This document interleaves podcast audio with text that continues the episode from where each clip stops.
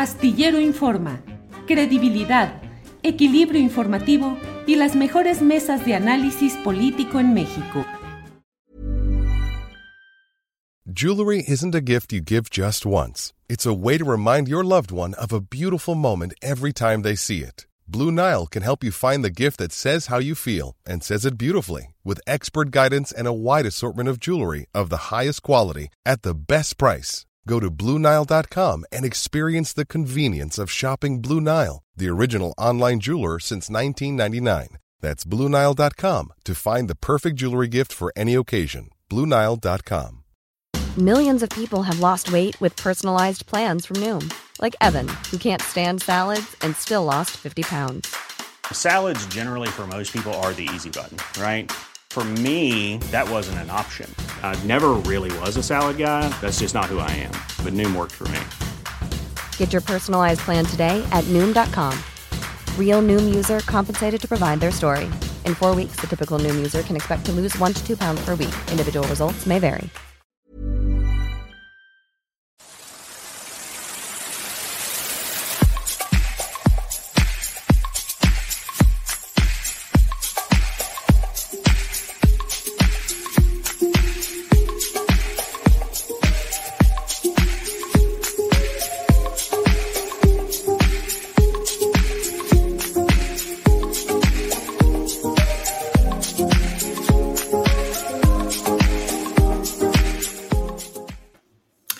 De la tarde, la una de la tarde en punto y ya estamos en Astillero Informa. Muchas gracias por acompañarnos en este miércoles 24 de noviembre de 2021. Muchas gracias, tenemos mucha información porque hoy es un día muy movidito en materia de información, política, económica también. Vamos a ver lo que se relaciona con pues ciertos movimientos en la paridad cambiaria y los señalamientos respecto a factores externos, desde luego, y bueno, pues hay también eh, versiones internas de algunos medios eh, que señalan que también esto es una preocupación por el anuncio que ha hecho el presidente de la República de que será una mujer, Victoria Rodríguez Ceja, subsecretaria de Hacienda, la propuesta para gobernar, para gobernadora del Banco de México. De todo esto tendremos la información detallada y puntual con mi compañera Adriana Buentello. Tendremos además, como siempre, pues entrevistas,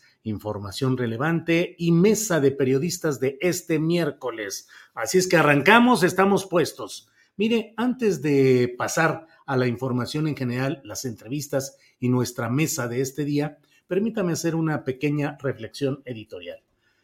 El presidente de México en su conferencia mañanera de este día ha pronunciado una frase, un segmento que a mí me parece que es muy conveniente leerlo, releerlo, escucharlo, volverlo a escuchar, porque creo que tiene una de las claves de lo que se está viviendo en este momento eh, tan convulso, tan uh, polémico, tan polarizado, eh, cuando menos a nivel de las opiniones más metidas en los asuntos públicos, pero es conveniente que escuchemos en cuanto esté disponible el, el, video correspondiente de lo que dijo hoy el presidente de la República. Porque mire, eh, lo he dicho en otras ocasiones y ahora me parece pertinente recordarlo. Yo creo que uno de los uh, logros más importantes de la llegada de Andrés Manuel López Obrador al poder presidencial ha sido la recuperación de la esperanza social en las posibilidades de cambio por la vía pacífica y en específico por la vía electoral. He dicho en más de una ocasión que mmm, el propio sistema, incluso los beneficiarios históricos de ese sistema, deberían agradecer y sostener e impulsar el que haya un personaje como Andrés Manuel López Obrador, que encarne la esperanza colectiva de que se pueden superar todos los enormes vicios del pasado.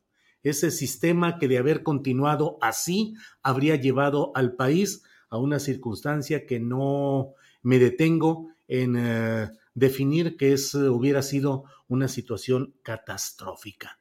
Mire, sobre este tema, claro, con sus palabras y su enfoque, el presidente de la República ha dicho lo siguiente. Se imaginen, si no se hubiese dado el cambio en el 18, ya Pemex estaría en bancarrota. La Comisión Federal, lo mismo. Y un caos en el país. No soy adivino, pero tengo sensibilidad. Si no hubiese cambiado esa política de saqueo, el país estaría hundido. No hubiesen podido enfrentar la pandemia como lo hicimos. Hubiese costado muchísimo más vidas. Estaría el país destrozado. Ahora no. Nosotros tenemos estabilidad económica, financiera, no se endeudó al país,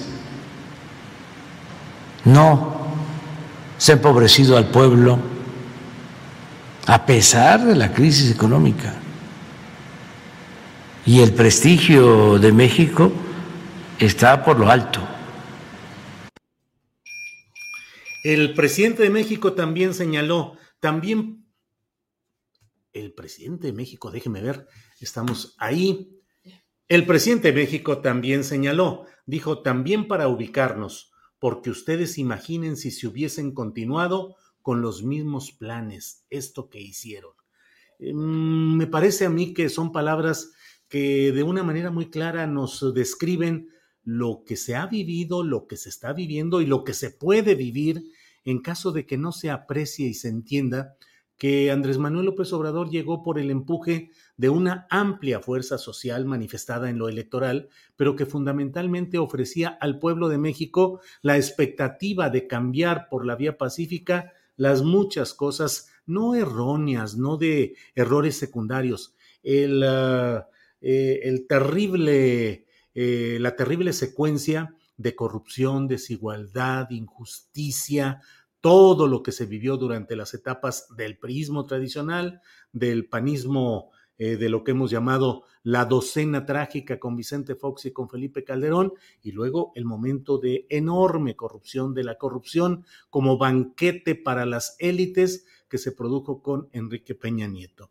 El hartazgo frente a todo esto abrió la puerta a la llegada de un político con características peculiares, con una gran popularidad, dispuesto siempre a enfrentar y confrontar las opiniones distintas y que en un ejercicio insólito, inédito a nivel mundial, diariamente se presenta ante los medios de comunicación para dar su punto de vista, para defender su postura, para defender sus políticas eh, como todo en la vida, con sus sombras y sus luces, pero finalmente en un ejercicio que no habíamos tenido ni conocíamos en ningún momento de nuestra historia.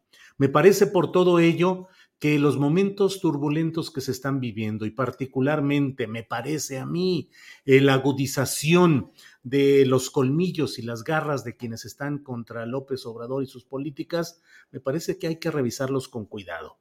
Creo que hay que eh, plantear como ciudadanos nuestra postura en la cual se puede estar a favor o en contra, pero hay que precisar las posturas como ciudadanos interesados en la vida pública.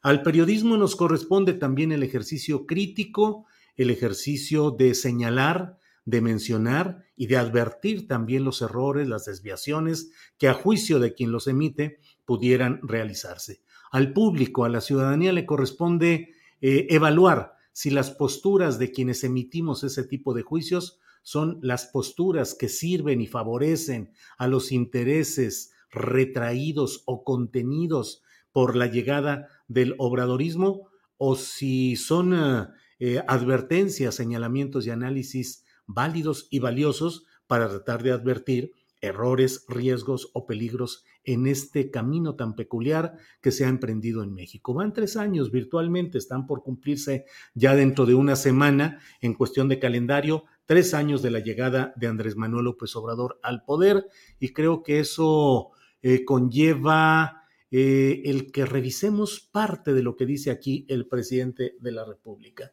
Si no se hubiese dado el cambio en el 18, estaríamos hoy viendo y viviendo eh, la continuidad de un proceso de acumulación de riqueza obscena en manos de unos cuantos, la injusticia eh, sistemática e institucionalizada sin siquiera un atisbo de que se trate de ir corrigiendo y cambiando todo esto, la corrupción encabezada por quien presidiera el país, eh, seguramente como gran beneficiario de todo lo que sucediera, a diferencia de lo que pasa con López Obrador, que no hay ningún señalamiento de enriquecimiento o de deshonestidad personal en él, eh, pero todo ello sí en un ejercicio que también nos lleva a señalar eh, los puntos que creemos que son negativos y que retrasan o que pueden entorpecer o o acaso incluso torpedear el propio proyecto denominado en lo general Cuarta Transformación. El país, ¿cómo estaría si tuviésemos hoy a la clase política priista enseñoreada, instalada en todos los cargos públicos más relevantes. ¿Cómo estaríamos si estuviera en el poder? Pues la continuidad del grupo político o Ricardo Anaya con todos los antecedentes de corrupción y de trácalas que hizo eh, en Querétaro eh, como político con poder.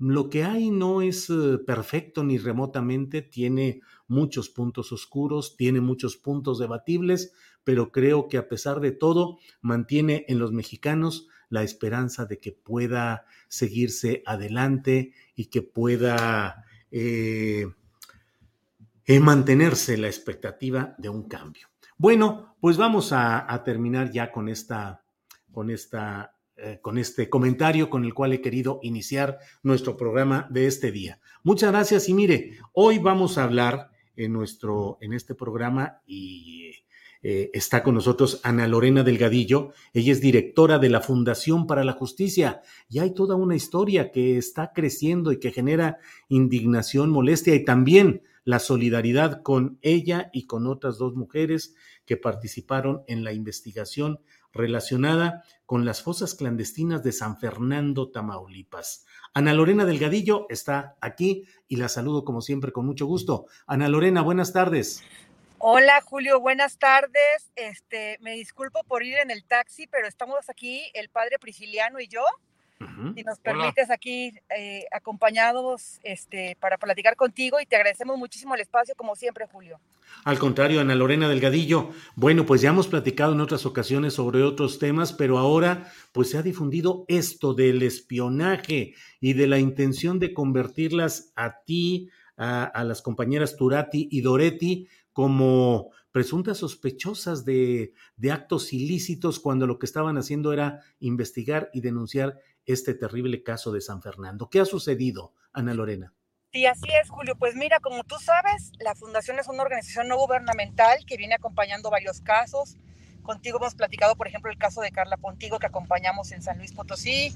Acompañamos también a cientos de familias de migrantes desaparecidos y a familias de las, de las, de las masacres de los 72 migrantes de San Fernando, Tamaulipas. El caso de fosas clandestinas, donde se encontraron 196 restos en el 2011 en San Fernando, Tamaulipas. El caso de la masacre de Cadereyta, Julio también lo acompañamos, donde se encontraron 49 torsos en Cadereyta en mayo de 2012. El caso de la masacre de Güemes, que, donde se encontraron 16 restos en el 2015. Y ahora actualmente acompañamos también el caso de la masacre de Camargo. Es decir, la defensa de los derechos humanos de las personas migrantes que han sido desaparecidas, o ejecutadas en México está en el centro de lo que nosotros hacemos. Entonces, eh, como parte de la defensa, eh, promovimos un amparo por dos víctimas porque eh, queríamos acceso a la información que tenía en ese entonces la CEIDO, el área de delincuencia organizada de la Fiscalía General de la República. Fue todo un martirio que nos dieron las copias. Este, fueron más de seis años de litigio, Julio. El amparo se promovió en el año 2013 y bueno, había mucha resistencia a darnos las copias de la investigación. Y eh, finalmente, cuando, cuando ganamos el amparo, este, que vamos a recoger las copias, lo que ellos nos dicen es que reinterpretaron el amparo y que solamente me iban a dar la información de las víctimas que representamos. Entonces me querían dar la, información que yo les di. Este, cuando son cerca de 270 tomos los que tiene la Fiscalía General de la República en este caso. Eh, tuvimos que regresar al litigio, la Corte obligó ya que nos dieran las copias y nos las empezaron a dar. Había un tomo, Julio, que se negaban a darnos, que lo iban retrasando y retrasando y retrasando, y finalmente, imagínate, después de ocho años que metimos el amparo, en mayo de este año, Julio, nos entregan el tomo, y, y, además todavía nos dijeron van a encontrar información delicada. Van o sea, nos advirtieron porque no, no, no, no íbamos a, no, no podemos revisarlo inmediatamente. Este, y entonces, pues obviamente que nos fuimos luego, luego a examinarlo y lo que encontramos es que como uno más de los tomos de la investigación contra el crimen organizado en la masacre de San Fernando, Marcela Turati, Mercedes Doretti y yo somos el tomo 221, Julio, de esta investigación. El tomo 221. Armaron toda una investigación en contra de nosotras, eh, criminalizando el derecho de las víctimas a, designar abogados, el derecho de las víctimas a tener peritos independientes y el derecho de los periodistas también a informar. Este, y además, fíjate, no es solamente, porque aquí hay una variación, es otra de las prácticas que, que, tú has venido denunciando. No es solo la intervención telefónica o la, o, la información telefónica. Acá usaron, Julio, el aparato institucional más fuerte para combatir la delincuencia organizada en contra de nosotras, cuando no hay en ese caso una sola persona sentenciada. Utilizaron todo el marco legal de la ley de delincuencia organizada en contra de nosotras. ¿Esto se dio en qué etapa, con quién como procurador o qué autoridades son las que están específicamente como responsables de esta investigación contra ustedes, Ana Lorena? Mira, este, esto sucedió, y gracias por la pregunta porque es importante aclararlo, esto sucedió, o sea, esta investigación la llevaron a cabo en el año 2000, eh, 2016, en enero de 2016, Julio. Este, pero, por ejemplo, los registros telefónicos que pidieron de las tres, porque pidieron todas las llamadas de las personas con las que nos comunicamos, Mimi, Marcela y yo, todas las llamadas, este, por ejemplo, de lo mío son cerca de mil páginas las que tienen y tienen CDs de información que no sé qué tiene porque no me los han dado, ni los de ellas. Entonces es llamadas, entradas y salidas, es mensajes telefónicos, pero además puntos de geolocalización. O sea, estuvieron viendo por cerca de año y medio por dónde nos estuvimos moviendo, Mimi, Marcela y yo. Y creo que aquí es importante porque acabamos de tener una conferencia de prensa y Mimi lo ha dicho muy claro, Mercedes Doretti del equipo argentino, que en esa época ella, ella y Marcela estaban, pues obviamente, de cada una de su profesión, también en el caso de Yotzinapa.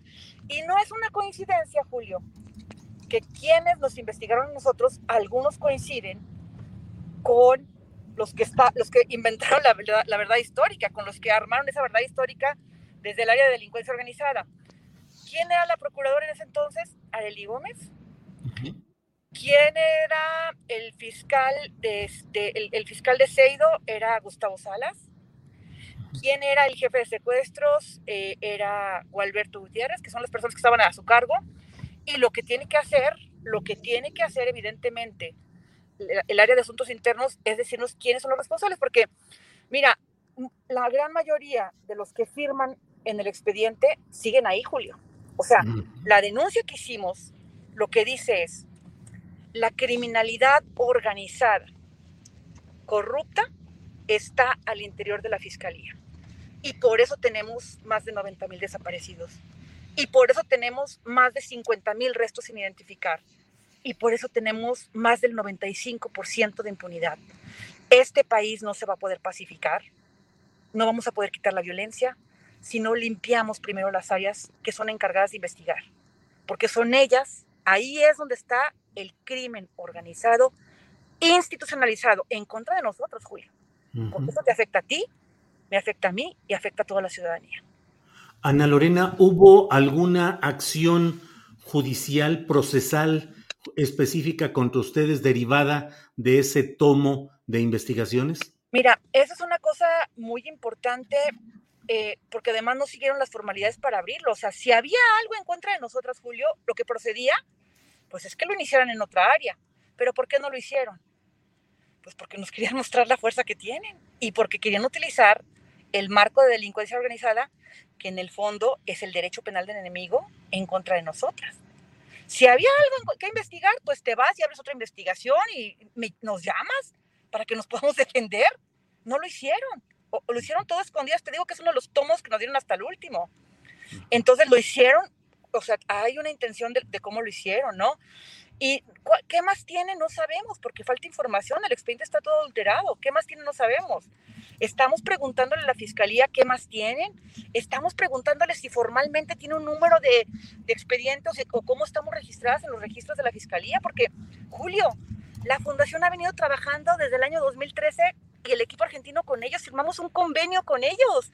¿Cómo, cómo vas a investigar a quien tiene un convenio firmado contigo? El convenio de comisión forense, que es un antecedente al mecanismo de apoyo exterior, al mecanismo de apoyo extraordinario forense que se está creando, se creó en el 2013. Firmamos Mercedes Doretti, las familias, yo como representantes, y contra quienes estábamos colaborando con ellos, empiezan una investigación. O sea, Mercedes lo dijo hoy clarísimo en, la conferencia de prensa. Yo, cuando tengo que disentir técnicamente, voy y hago una junta de peritos. Yo, Julio, todo lo que hemos nosotros solicitado y donde no estamos de acuerdo, me voy a los jueces y por eso tenemos tantos amparos en contra de ellos. Pero no así. O sea, no así. No es la forma, Julio. Eh, Ana Lorena, tú, Mercedes Doretti, Marcela Turati, en lo que hayan platicado, detectaron otro tipo de investigaciones, de presiones, hechos irregulares en sus movimientos, en sus llamadas, en sus uh, discusiones internas?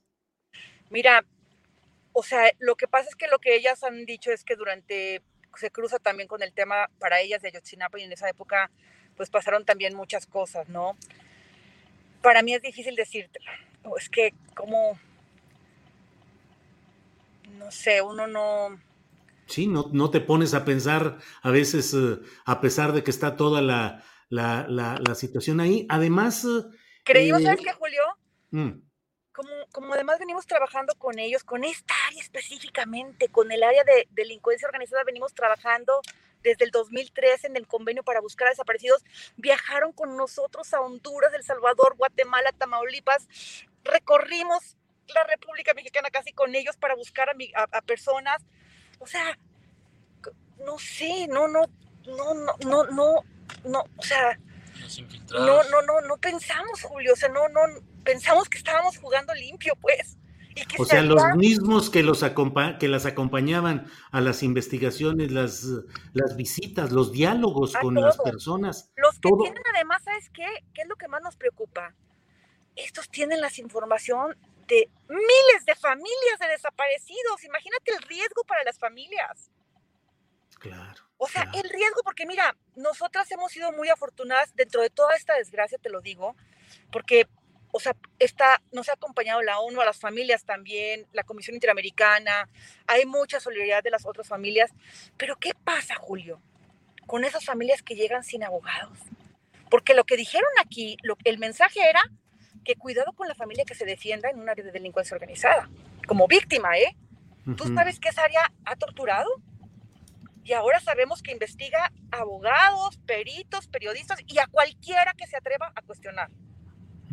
Entonces el mensaje es muy fuerte y yo sí quisiera que el padre Prisciliano, que es un aliado además muy importante de nosotros con todo el tema, él está en un lugar también donde está defendiendo a los migrantes, pues que también él dijera qué es lo que significa, porque este es un ataque más también para quienes defendemos a las personas migrantes, no es el único. Claro.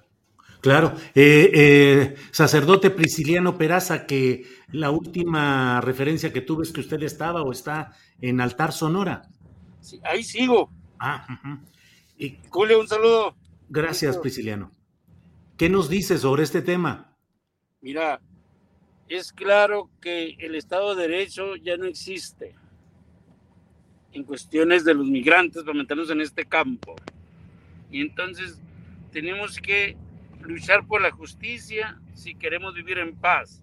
Pero en esta impunidad que nos estamos encontrando, pues es muy delicado y lo que ahorita queremos, exigimos y pedimos es que se cierre el expediente de nuestras compañeras y que no quede abierto y que se excluya ese tomo de esa investigación. Pues sí, eh, es lo que, es lo que. ¿Qué sigue, Ana Lorena? ¿Qué sigue en términos judiciales? Dieron ustedes hoy una conferencia de prensa, pero ¿qué sigue? Mira, yo creo que nosotros ya cumplimos porque ya denunciamos directamente en asuntos internos. Eh, ya la, la, fiscal de asuntos internos nos recibió. Ella tiene ya nuestra, nuestro escrito muy completo, Julio, de la denuncia, donde le decimos Oiga, no es, no es suficiente con que quiten a uno, dos o tres. Este es un sistema. Y este es el sistema criminal que está actualmente, porque siguen ahí, en la fiscalía, se tiene que investigar porque seguramente hay muchas más víctimas, Julio, muchas más, muchos más defensores, abogados a los que les ha pasado, peritos a los que les ha pasado, tienen que investigar. Entonces ella, la verdad que tuvo mucha apertura, nos dijo que han, han iniciado a depurar estas áreas, se requiere que investiguen, que cierren el expediente, que haya garantías de protección para las víctimas que también fueron criminalizadas, en, también para nosotros, para nuestros equipos. Y bueno, lo que sigue, Julio, es que no dejemos de insistir en que esto nos toca a todos y que se tiene que transformar. Esto nos toca a todos. Y estar pendientes de las represalias. Claro, claro, estar pendientes. Para eso es importante difundir y difundir y estar atentos a lo que está sucediendo. Así es que, Ana Lorena Delgadillo, agradezco mucho la posibilidad de que tengamos este testimonio aquí y por favor lo que vaya sucediendo, estamos aquí atentos para difundirlo en el momento y en los términos que sea necesario. Gracias también al sacerdote Prisciliano Peraza. Muchas gracias y aquí seguimos adelante, Ana Lorena. Muchísimas gracias, Julio, por el derecho de ustedes a informar por el derecho de las víctimas a defenderse y a buscar justicia y a buscar a sus desaparecidos y por el derecho de nosotros a defender los derechos humanos. Gracias. Muchas gracias. Gracias, Ana y Prisciliano. Hasta luego. Gracias.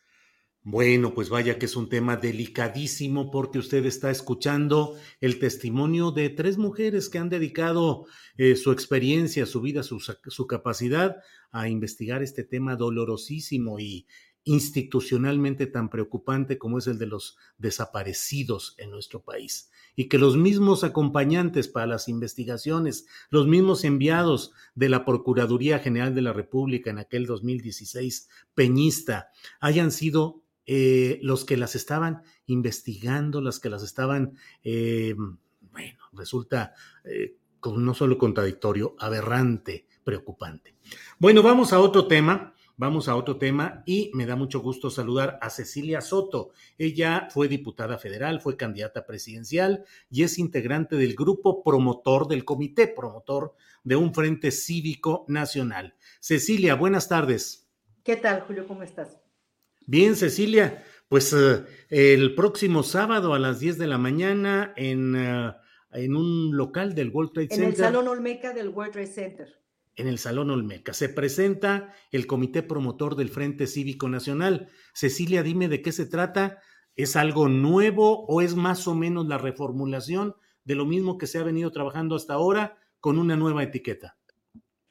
Bueno, yo siento que es algo nuevo. Eh, en este caso, no digo, yo participé en tanto en, 2018 como en 2021 en el tema de la alianza en este caso no es un asunto partidario, es solamente de organizaciones de la sociedad civil, eh, personalidades, ciudadanos, etcétera, eh, que quieren participar y quieren y de alguna manera inaugurar un, proceso interesante de detección de candidaturas.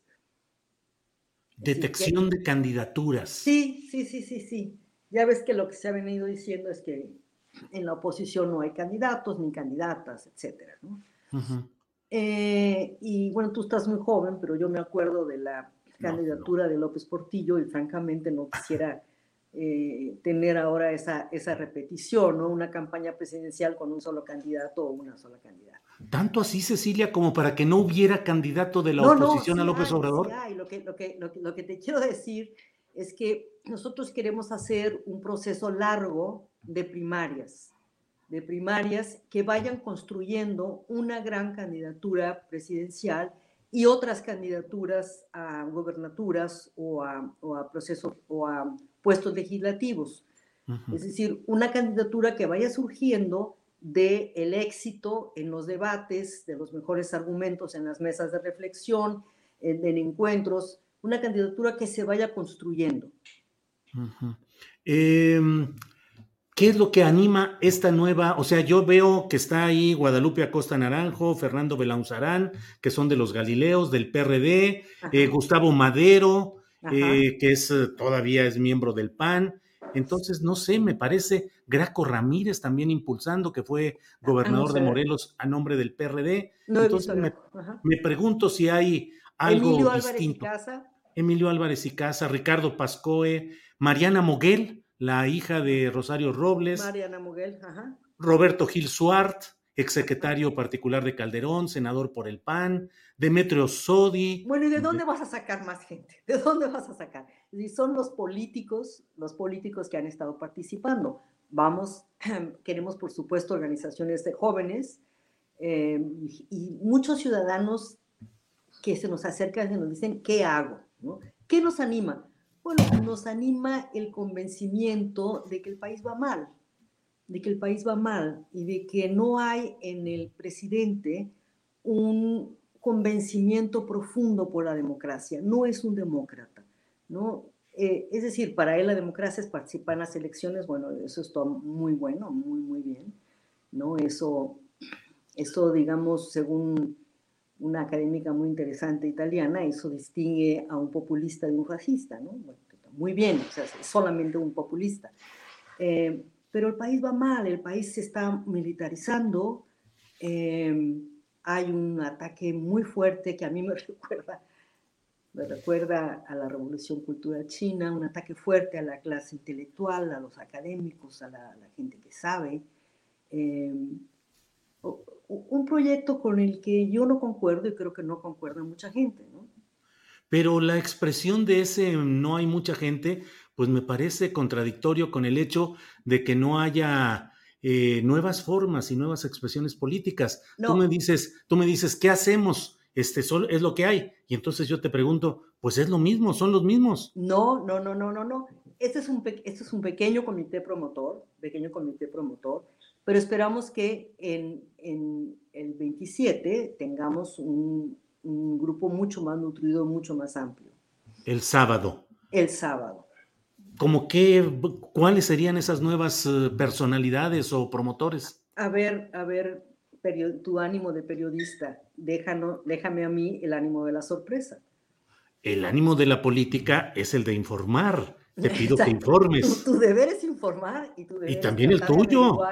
Y mi deber es, bueno, vamos, vamos a esperar al sábado, vamos a tener sorpresas y vamos a tener una convocatoria muy amplia. Y, y, y tenemos tiempo, es decir, tenemos tiempo para trabajar dos cosas, las candidaturas, como te dije, las candidaturas que se construyan, eh, porque yo creo que en el 2021 hubo muchos errores de la, de la, alianza, ¿no? Muchas candidaturas que realmente no fueron tan ciudadanas como se pensaba, etc. Nosotros queremos ahora eh, enmendar esos errores y también queremos construir el programa de la misma manera queremos construir un programa desde abajo. ¿Qué eh, errores hubo en el 21? ¿Qué errores concretos? Mira, en, algunas partes, em, te pongo por ejemplo un ejemplo concreto, la alcaldía de Iztacalco. La alcaldía de Iztacalco se pudo haber ganado por la alianza, mm. pero eh, no, no, hubo alianza ahí. El, candidato del PAN, Daniel, eh, quedó en segundo lugar. se hubiera ganado perfectamente la, alcaldía, pero se dividió, ¿no? Se dividió. y en otros eh, lugares ganaron perdiendo, como en Chihuahua. Recuerdo que tú eras representante del gobierno de Javier Corral en la Ciudad de México. En Chihuahua ganó el PAN, pero en realidad perdió. Bueno, ganó, ganó una corriente completamente diferente a la que encabeza eh, Javier Corral, con, la, con el que yo simpatizo, y que Vamos, vamos a ver cómo, eh, cómo funciona y cómo reacciona cuando regrese César Duarte, ¿no? Porque desafortunadamente la gobernadora es parte de ese grupo. La gobernadora del PAN en Chihuahua es parte del grupo priista de César Duarte, acusado de gran corrupción. No es parte del grupo priista, pero es parte de las personas investigadas por haber recibido fondos de César Duarte, ¿no? Para aprobar el endeudamiento que cuatriplicó en cinco años el, gobernador César Duarte. Pero, es decir, em, mira, como digo en el artículo, hay una diferencia de un millón de votos entre el voto que recibió toda la, plataforma, la, la, plataforma de Morena y sus aliados, y la, creo que son 20 millones y nosotros 19 millones de votos. Es cierto que ganaron varios, muchos estados, ¿no? Es cierto que ganaron muchos estados, algunos por muy pocos votos y muchos desafortunadamente con la ayuda del narco, especialmente en el Pacífico de Sonora a Michoacán. Este, eh, e, eso, bueno, entonces, varios de esos estados son estados pequeños, son estados con dos distritos, con tres distritos, pero suman, para, aparentemente, engordan el número, ¿no?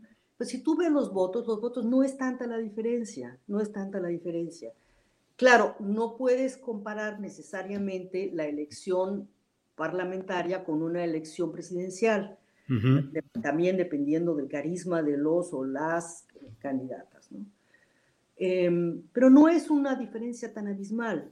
Y el, el, gobierno parece estar sumando, no, no sé, como que, a lo mejor se siente tan seguro de sus 30 millones de votos que parece estar sumando frentes y frentes en contra, ¿no? Eh, si, si, ves el tema de las universidades, el ataque al CIDE, el ataque a los fideicomisos, el ataque a la UNAM y los que sigan, ¿no? Porque van a seguir, bueno, eh, eh, todos esos son votos que van perdiendo. Cecilia, tú fuiste candidata presidencial. ¿Hay del lado de Morena o de su gobierno, de su fuerza parlamentaria, un impulso a las mujeres? Están, acaban de nombrar a una mujer como ministra, acaban de eh, nombrar, en fin, hay mucho empuje en relación con las mujeres. Se propone a una mujer para gobernar el Banco de México. ¿Tú propondrías para esta coalición opositora que hubiera una mujer y en particular quién? Margarita Me encanta Patricia Mercado. Me encanta. Patricia Mercado. Margarita Zavala, ¿no? ¿Quién? Margarita Zavala. No, no, no, yo simpatizo mucho más con, con Patricia. Digo, es buena amiga Margarita Zavala, eh, pero en temas de género no, no, no concordamos del todo. Eh, a mí me gusta mucho Patricia Mercado. Claro, que está en Movimiento Ciudadano. Eh, no, Movimiento Ciudadano ha dicho en reiteradas ocasiones que no, no, no, no quiere ir acompañado en las próximas elecciones. Vamos a ver, ¿no? Vamos a ver. Pero espérame, Julio, yo quisiera poner, este, quisiera poner comillas a tu idea de que hay un gran empuje a las mujeres. Yo no soy mujerista, yo soy feminista, ¿no? El hecho de tener, eh, el hecho de tener mujeres en el poder no necesariamente cumple con una agenda feminista. Ve el caso de Elena Ulia, ¿no? Es, digo, es, un, es, un, es, como para no volver a votar por una mujer, ¿no? Eh, la, la, ministra que acaban de nombrar es una persona con la que simpatizo, Loreta, me parece que tiene un, un perfil muy interesante de defensa de los derechos humanos y ojalá aprenda a ser independiente, porque el, el tema de la independencia y la autonomía es un tema de práctica que se va, que se va, este, es un aprendizaje. Em, en el caso de la, de, la, de, Victoria, de Victoria Rodríguez Ceja, eh, ella es, una, es una, una, excelente, una excelente funcionaria y una excelente persona, pero no cumple con los requisitos para ser gobernadora de Banco de México no ha encabezado una institución por más, por lo menos por cinco años. No ha tenido esa responsabilidad. Ha sido siempre segunda. Fue segunda del gobierno de Miguel Mancera bajo Edgar Amador, gobierno al que Claudia Scheinbaum eh, califica de ultracorrupto. Y, em, y no tiene una carrera académica notable que son dos exigencias que se piden para el Banco de México. Entonces, eh, ser mujer es importante, pero no es lo único. Claro. Bien, Cecilia, y en la baraja posible de candidatos, ¿a quiénes ven? ¿A Ricardo Anaya, a Javier Corral? ¿a me gusta Javier Corral y me gusta Patricia Mercado. Bueno, pues Cecilia, esperaremos a ver qué es lo que sucede este sábado con las sorpresas que nos dices que va a haber. Estás invitado, Julio. Muchas gracias, muy amable. Ah, ¿Ya hay oradores designados para ese acto? Eh, hay algunos, sí, también parte de las sorpresas. Sí, ¿y por qué no nos pueden decir? Julio, Estamos a 48 horas, estamos a unas horas. Bueno, muy bien, Cecilia. Muchas Hasta gracias y estaremos atentos. Hasta luego. Gracias. Bueno, pues ha sido esta peculiar entrevista con Cecilia Soto González, sonorense, fue candidata a la presidencia de la República en las elecciones de 1994, fue candidata a nombre del PT, participó también, si no me equivoco, en el Partido Auténtico de la Revolución Mexicana, en el PRD, eh, fue embajadora en Brasil durante el gobierno, durante la administración de Vicente Fox. Y bueno, ahora forma parte de este grupo que, como le he dicho, pues están ahí con la idea de crear, pues esto que yo he dicho que será el FRESIN, Frente Cívico Nacional. FRESIN, en el cual están apuntados ya eh, Guadalupe Acosta Naranjo, eh, eh, Fernando Belauzarán, eh, la propia Cecilia Soto, eh, Mariana Moguel, la hija de Rosario Robles, Ricardo Pasco, que fue un hombre de izquierda del Partido Revolucionario de los Trabajadores, de la corriente trotskista, fue embajador de México en Cuba, eh, el académico Raúl Trejo del Arbre, son los mencionados hasta ahora, aunque usted, bueno, escucha que no pudimos tener más información sobre este tema, el senador independiente Emilio Álvarez y Casa, el senador todavía de Acción Nacional Gustavo Madero, que forma parte de la corriente de Javier Corral, desplazados de Chihuahua por la llegada de Maru Campos, eh, la propia Cecilia Soto, como dijimos, fue la representante del gobierno de Corral en la Ciudad de México, y así como esto, pues hay una serie de nombres de quienes supuestamente participarían en este ejercicio que tratará de explorar a quién lanzar de candidato a la presidencia de la República en 2024 a nombre de PRD, lo que queda del PRD, PRI y Acción Nacional, y eso si no se les zafa el PRI. Eh, se habla de la posibilidad de que se explore a Enrique de la Madrid, hijo del expresidente de la República, Miguel de la Madrid, que fue presidente de 1982 a 1988. Se habla también del panista Mauricio Vila, que fue, que es gobernador de Yucatán, de Ricardo Anaya, desde luego, de Enrique Alfaro, a nombre de Movimientos Ciudadanos y el MC se junta con esta coalición, e incluso hasta el propio Alejandro Moreno Alito, el actual presidente nacional del PRI. Bueno, pues tenemos toda esta información que, como le digo, resulta interesante y vamos a ver qué es lo que sucede cuando se produzca esta designación. Le voy comentando de otras uh, informaciones y datos que están a la vista, que están eh, disponibles en los eh, portales informativos, que como le he dicho, uno de los momentos más críticos o más eh, movidos en este aspecto está siendo lo económico y particularmente lo de la paridad cambiaria. ¿Por qué? Pues resulta que la designación o la eh, la propuesta que está haciendo el presidente de la República en favor de Victoria Rodríguez Ceja, actual subsecretaria de Hacienda, para que sea la próxima presidenta gobernadora del Banco de México, pues ha, se ha sumado a las muchas polémicas y discusiones que hay al respecto. Hay reportes positivos, incluso de opositores al obradorismo, de que la señora Rodríguez Ceja es una funcionaria eficaz, que tiene eh, cualidades, que ha hecho bien su trabajo. Ella llegó desde el principio de esta administración, no sé si del principio, pero al menos en los primeros meses ya estaba ahí con el equipo de Carlos Ursúa, quien luego renunció a la Secretaría de Hacienda y ha continuado hasta ahora. Recuerde que el propio presidente de la República había adelantado que su propuesta sería la de eh, quien era en ese momento secretario de Hacienda, Arturo Huerta, Arturo Herrera, Arturo Herrera González, quien eh, renunció o fue renunciado de la Secretaría de Hacienda para que entrara Rogelio Ramírez de la O.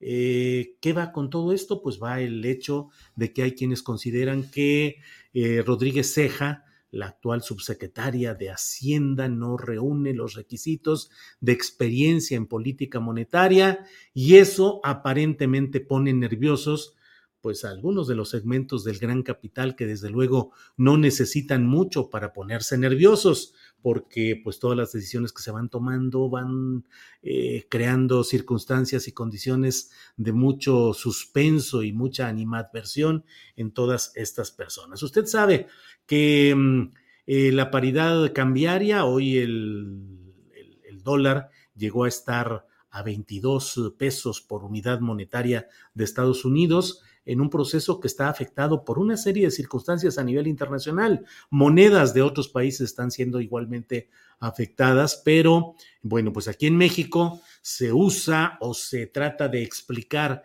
esta situación también como una señal de la presunta desconfianza de inversionistas y eh, gente con capitales, con eh, negocios, eh, respecto a la política que está siguiendo el presidente López Obrador. Es un momento delicado, complicado. Creo que debemos estar muy atentos a lo que sucede, a los datos, a los detalles, porque creo que la política del presidente López Obrador ha dado a partir de ahora un salto que puede ser cualitativo o puede ser cualitativo en un sentido eh, positivo de que se avance sobre todo en las obras estratégicas que tiene planteadas y una especie de confirmación de su poder político en términos que, por otra parte, generan que haya el enojo, la preocupación, la crítica de los sectores que creen que esto no es lo correcto en estos momentos. Pero creo que estamos en un momento en el cual lo financiero, lo económico, lo político, lo electoral se están conjugando en lo que va a determinar, creo que muy pronto, una serie de reacomodos, no hablo de cargos en el gobierno, reacomodos en la correlación de fuerzas políticas que se está dando. Eh, puede significar un, mayor desgaste para el presidente de la República en la medida en que se incrementen las críticas de ciertos sectores que teniendo una capacidad mediática de reproducción de sus ideas, incrementen el sentido de desgaste y de desconfianza hacia las políticas del presidente López Obrador, o también puede suceder que lo que haya y suceda sea, por el otro lado, que se analicen eh, las circunstancias y que haya una mayor fuerza y mayor presencia del propio presidente de la República. Bueno, mire, vamos a entrar ahora eh, con algunas notas relacionadas, notas relevantes de este día. Así es que, como siempre, doy la bienvenida a mi compañera Adriana Buentello en esta tarde del miércoles 24 de noviembre. Adriana, buenas tardes. ¿Cómo estás, Julio? Muy buenas tardes. Un gusto saludarte a ti y a todos los que nos están viendo. Yo ya saqué los abrigos, Julio. Ya está haciendo frío en la mañana, en la tarde, en la noche. Sale el solecito un poquito. No sé ya cómo están. Acá estamos con sol eh, pleno, está soleado, un poco con airecito, un poco fresco, pero no por acá en Guadalajara, la verdad es que siempre el clima es muy benévolo, pero sí veo que por allá ya todo el mundo anda este, atendiendo a los pingüinos en pleno invierno preglacial, Adriana. Así es, y aquí son bienvenidos, por lo menos en mi casa. Los pingüinos, sí, sí, sí, claro, claro. Muy bien, Adriana, ¿qué tenemos en este día de algunas de las muchas notas relevantes de este miércoles 24? Bueno, antes de iniciar con algunos datos eh, o algunos segmentos de la conferencia mañanera, pues adivina quién se reunió hoy, un exgobernador con el presidente eh, de la República, Andrés Manuel López Obrador, en Palacio Nacional pues uh, un exgobernador de esos que va a nombrar, pues sería Claudia Pavlovich, ¿no? Eh, eh, ¿De norte, sur o centro? ¿De dónde, Adriana? del, norte. del norte. del norte, norte.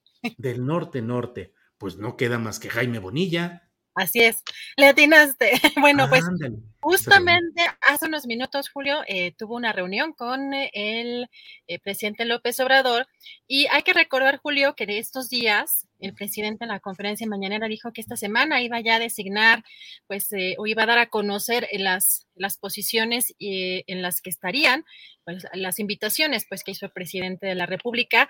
Eh, no sabemos, todavía no hay información, solamente respecto a qué cargo estaría tomando Jaime Bonilla, Julio, pero em, pues eh, lo interesante además de ser entrevistado eh, saliendo de esta reunión es que le fue bien, nada más fue como un poco seco en el caso del medio de la jornada que dio a conocer esa, esa información y vemos algunas imágenes de eh, cuando sale de esta reunión, no las hemos podido poner obviamente por derechos de autor, pero sí ya vimos que se dio esta reunión, vemos los videos que ya están en las redes sociales de tras, esta, tras esta reunión que sostuvo el día de hoy con el presidente, así que probablemente Julio mañana le pregunte pregunten al presidente y ya sabremos o ya tendremos idea de eh, pues en qué posición en el, en el gobierno se estaría integrando Jaime Bonilla, Julio. Híjole, Adriana, pues eh, si él dice que le fue bien a él, hay que preguntarse si le va a ir bien al país, porque la verdad es que Jaime Bonilla es un funcionario no solo muy contradictorio y muy impugnado, sino que además pues es un hombre, es un empresario dedicado a hacer negocios, es un hombre que mostró un talante muy autoritario y muy eh, proclive a, a la gandalle político con aquella maniobra que realizó de pretender quedarse tres años más en el gobierno de Baja California, aunque había sido electo solo para dos, e hizo todas las maniobras y, retorció la constitución y el, la operación del Congreso Estatal para pretender quedarse tres años más. Eso no creo yo que merezca un premio político. Además, sus cuentas y sus resultados en Baja California fueron malos, malos, malos. Completo, además, con su sucesora de Morena, a quien no quería, expresidenta ella de Mexicali, em, Marina del Pilar. Eh, y sin embargo, pues eh, la amistad y la lealtad y el pago de favores políticos eh, siguen determinando el que se hagan encargos de este tipo. Ya veremos en dónde está y dónde queda. Ojalá y lo nombren secretario de Asuntos sin gran importancia para que no haga tanto daño, porque su postura y su actitud es esa. Además, él está hecho para ganar dinero, para hacer dinero y para invertirlo en la política, lo cual es uno de los temas que se supone que están siendo erradicados en este proceso de regeneración nacional, pero ya esperaremos o si lo mandan de embajador o de cónsul o alguna cosa por el estilo. Ya veremos, Adriana, pero no es buena noticia que se tenga la idea de darle un premio político a Jaime Bonilla. Pero bueno, ya veremos, Adriana. Así es, Julio. Fíjate, algo de lo interesante que además mencionas y que además el año pasado Tuvimos una cobertura también muy importante a las conferencias eh, mañaneras. El presidente evitó pronunciarse sobre ese tema en particular, eh, aunque fueron algunos reporteros que quisieron eh, que tuviera o que eh, diera su postura al respecto. Siempre eh, el presidente evitó posicionarse sobre esa situación, Julio, pero vemos ahora que eh, ese tema que fue tan criticado, tan cuestionado, pues no causó mella para que, bueno, ahora esté considerando el presidente integrarlo a su propio gobierno. Y pues como dices, ya veremos mañana a ver si le preguntan o él mismo da a conocer este y otros nombramientos, porque quedó que esta semana eh, daría a conocer información sobre este tema. Julio, y pues de la conferencia mañanera hay algunos temas interesantes. Eh, nuevamente sale a colación el tema de las encuestas. Particularmente hoy se le preguntó sobre si eh, el caso del secretario de Gobernación, Adán Augusto López, sería pues alguien presidenciable. El presidente no respondió de manera concreta eh, sobre este caso, pero sí dijo que todos tienen eh, la posibilidad de ser eh, elegidos y recomendó el formato de las encuestas nuevamente para designar a los próximos candidatos presidenciales, pero no de Morena solamente, sino de todos los partidos, Julio. Y también mencionó que si Claudio X González quiere ser candidato a la presidencia, que sea la ciudadanía quien lo elija y no el sector empresarial. Ironizó Julio incluso que podría ganarle Diego Fernández de Ceballos o Gabriel Cuadri. Si te parece, vamos a escuchar este segmento. Considero que todos tenemos derecho a votar y a ser votados. Es un derecho constitucional. Sobre el procedimiento de elección, pues yo repito que en mi opinión, eso lo aconsejaría para todos los partidos, es una recomendación, un consejo de buena fe, cuando hay que elegir candidato siempre hay tensiones. Entonces, la experiencia es de que el método de las encuestas ayuda a que no haya confrontación. Entonces esto es lo que yo recomiendo, pero no solo para Morena, para todos los partidos. ¿Quiere ser Claudio X González, ¿no? Candidato a encuesta, porque una de esas le gana Diego o Cuadri. No porque el señor tiene más dinero, o quién sabe, pero este, o está apoyado por las cámaras ¿no? empresariales. No, que se le pregunte a los ciudadanos. ¿Cómo ves, Julio? Pues hasta en este tono irónico, hasta Diego Fernández de Ceballos o Gabriel Cuadri podría ganarle a Claudia X González, siendo referencia pues a estas pretensiones o aspiraciones presidenciales de, de este personaje en específico. Pues si quedara Diego Fernández de Ceballos sería una muy buena noticia para el morenismo y la 4T, porque Diego Fernández de Ceballos en 1994, cuando fue candidato presidencial y avanzó en los debates, en la polémica con otros precandidatos, eh, de hecho, eh, pues estuvo muy por encima del propio Ernesto Cedillo y todo el mundo decía, ya ganó, es que tiene todo, avanzó, impactó, aplastó y Diego Fernández pues se asustó con su triunfo o consideró que era mejor guardarse y durante semanas se ausentó virtualmente del escenario político, dejando el paso al PRI, que entonces ya se instaló tranquilamente, ganó Ernesto Cedillo, y luego Ernesto Cedillo le ofreció a Diego Fernández Ceballos que fuera el Procurador General de la República, pero Diego es un hombre muy inteligente para estas cosas, y entonces dijo, no, yo en lo personal no, mejor pongo a uno de mis compañeros socios de despacho. Y así llegó Antonio Lozano Gracia a ser el Procurador General de la República, panista, a nombre de Diego Fernández, que ganaba y ganaba y ganaba y ganaba todos los uh, grandes uh, eh, pleitos jurídicos que tenía. Claro, muy caro todo el, el, poder tener el servicio jurídico de Diego y ganaba porque pues tenía a su compañero de, de despacho, lo tenía como Procurador General de la República e impulsó a muchos para que fueran jueces, para negociaciones, para repartirse a los ministros de la Suprema Corte de Justicia, en fin, pues así, pero tiene esa garantía de que sabe retirarse a tiempo para dejar ganar al contrario y luego él cobrar dividendos políticos como sucedió en aquella ocasión. Adriana Buentello. Híjole, bueno, la política, ay, qué barbaridad, pero sí, efectivamente estamos viendo y hemos visto pues estos acuerdos, eh, negociaciones, Julio, en estas, eh, en estas últimas elecciones. Y tenemos otro dato, otro, otro segmento de la conferencia mañanera interesante porque eh, el tema ayer que, que, estuvo en las redes sociales también haciendo mucho ruido fue este tuit de Arturo Herrera, que pues lo había anunciado el presidente como pues el próximo a ser el gobernador, su candidato para ser el próximo gobernador de eh, Banjico, del Banco de México.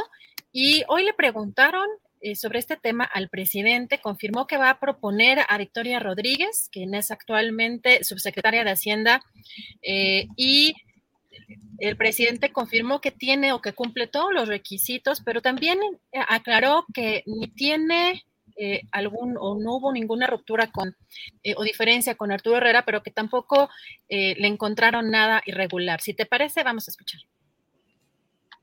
Sí, este, en efecto, eh, no va a ser propuesto Arturo Herrera para el Banco de México.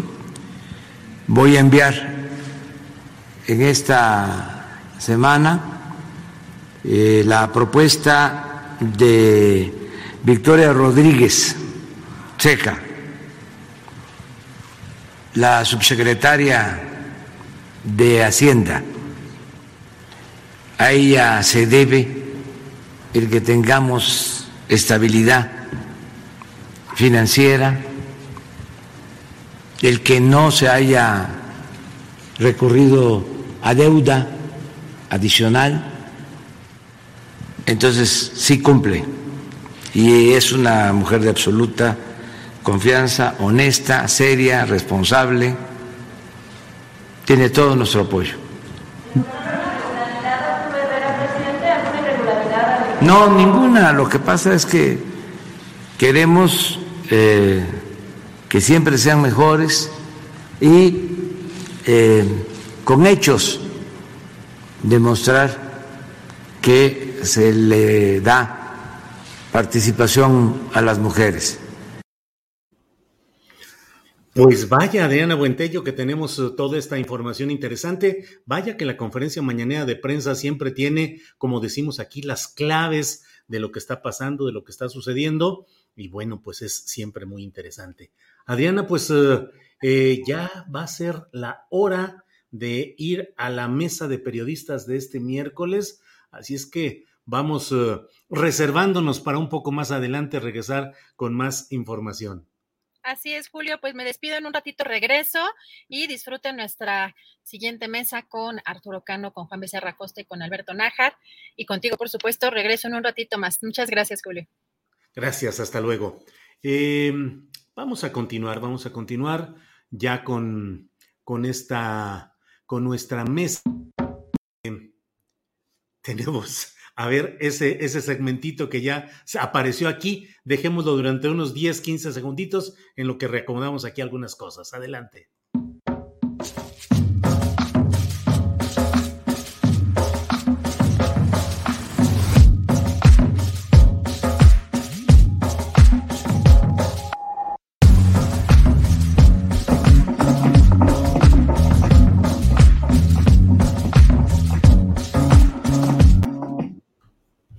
Bueno, pues ya estamos en esta mesa de periodistas. Muchas gracias por acompañarnos en esta, en esta mesa del miércoles 24 de noviembre. Saludo con mucho gusto, como siempre, Arturo Cano. Buenas tardes.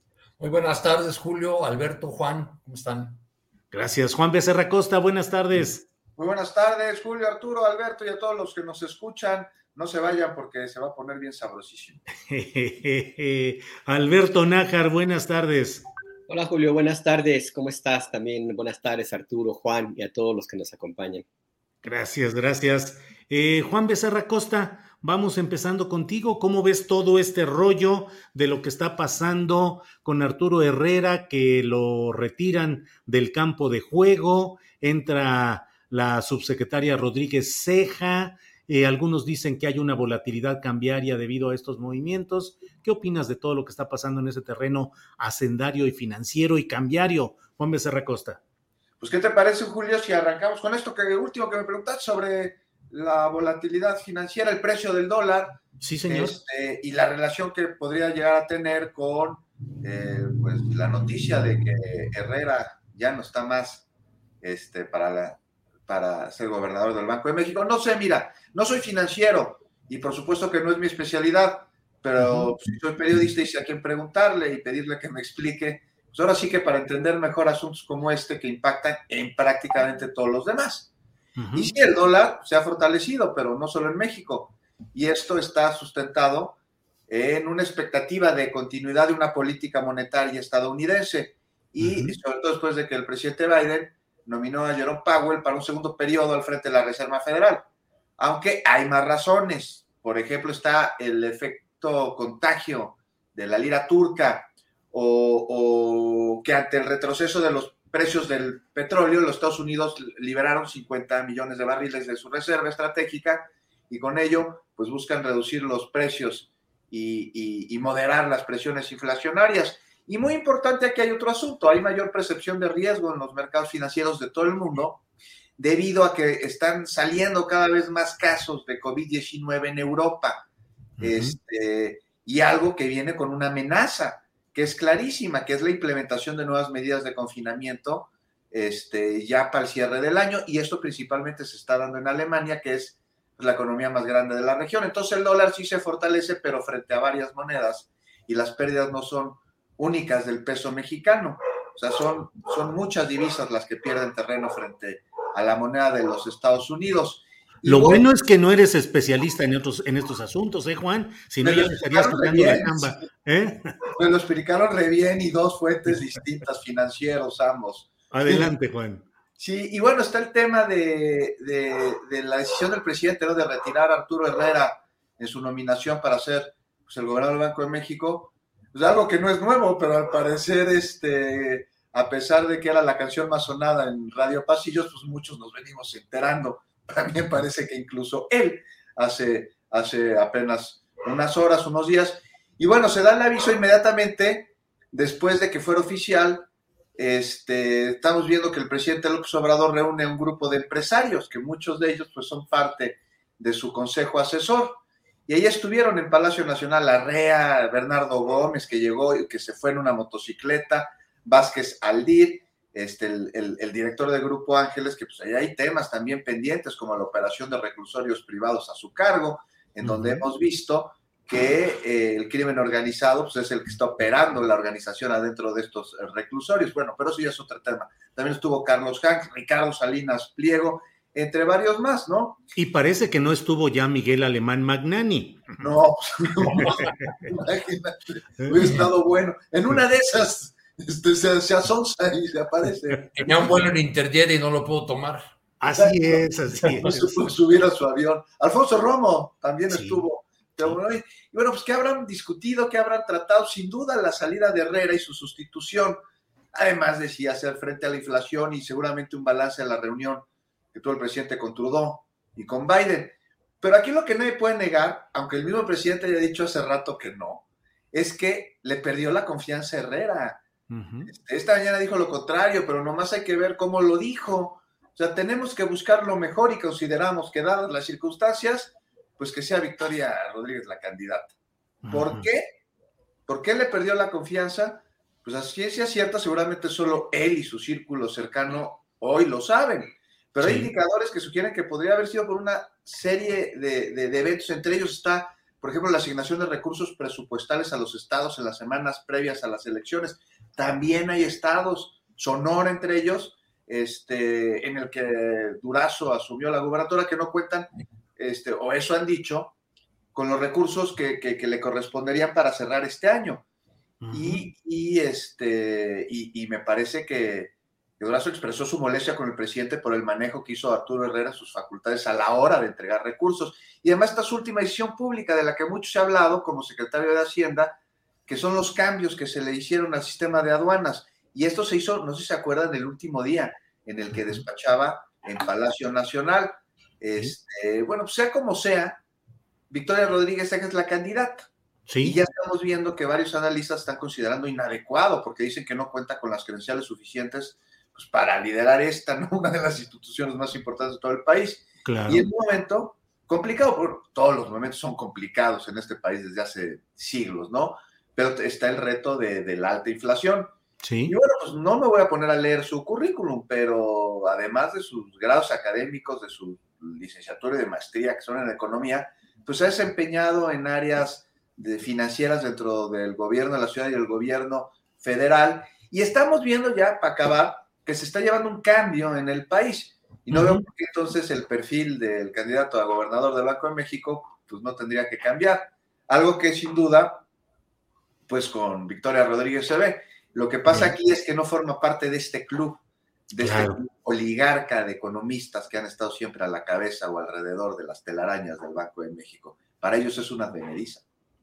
Gracias, Juan Becerra Costa, eh, que no es economista, ni reportero, ni columnista de asuntos económicos, pero véanlo ustedes ahí en vivo y a todo color. Órale, Juan, gracias. Alberto Nájar, muchas versiones hemos escuchado quienes nos dedicamos al periodismo respecto a las razones reales de la salida de... Mm, eh, Arturo Herrera de esa ruta hacia la gubernatura del Banco de México. Unos hablan efectivamente de que hubo irregularidades, eh, malas políticas, que hay un desafecto abierto de Palacio Nacional hacia él, y otros incluso todavía pocos, pero dicen, es que a lo mejor es candidato a gobernador en el estado de Hidalgo.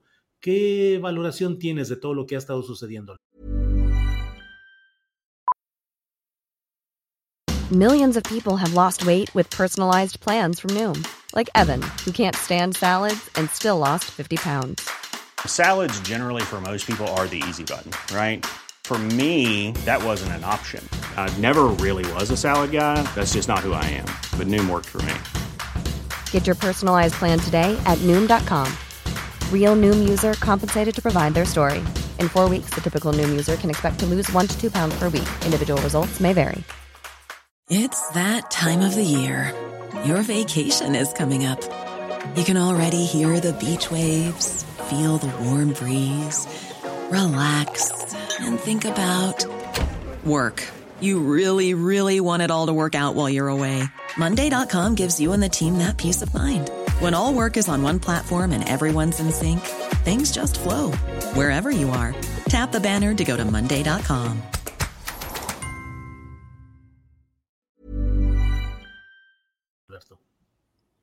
Mira, eh, se llegó incluso a publicar ahí alguna cosa eh, que francamente después de ver cómo se ha repetido, pues forma parte de esa estrategia de infodemia, ¿no? Este eh, Loret de Mola publicó una columna, creo que ayer, y él mencionaba la idea de que el fondo de la, o la decisión, el fondo de la decisión de por qué retirar la candidatura de Arturo Herrera como, como aspirante al gobierno, a la gobernatura del Banco de México, retirarla del Senado, fue porque no estuvo de acuerdo, según Loret de Mola, en que el presidente López Obrador quería, quiere meter mano a las reservas internacionales.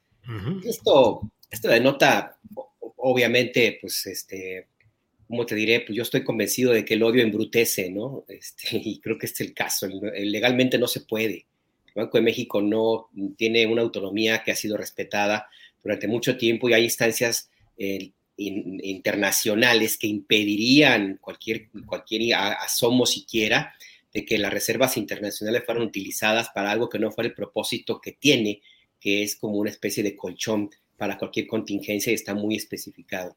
Entonces yo me inclinaría más por un tema, eh, sí, como, como lo mencionaba Juan, eh, de que no hay como una, una, digamos, conformidad con la actuación de Arturo Herrera en alguna de sus ya eh, funciones como secretario de Hacienda y otras el, no, me, se me hace un poco difícil aceptar que el único argumento de, que, para, para, que se proponga a Victoria Rodríguez sea por el género. Me parece que, pues sí, es válido, pero no creo yo que sea el único. Y coincido con Juan, mm, la razón verdadera pues se va a conocer en algún momento.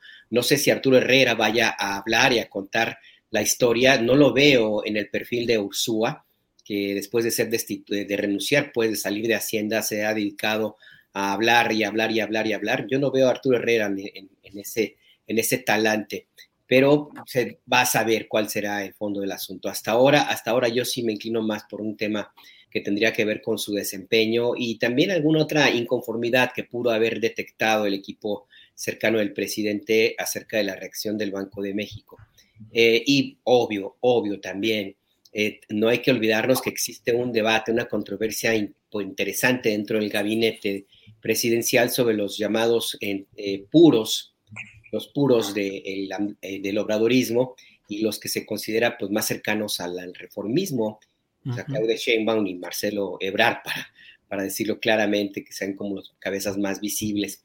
Así es que yo creo que ahí también hubo algún debate en el sentido de que estarían pensando en que se ocupara una posición eh, en el Banco de México que va a durar varios años eh, para quien, quien va eventualmente considera que puede ser el próximo la próxima presidenta de la República. Entonces yo creo que también eso tuvo mucho que ver en el ánimo del presidente López Obrador.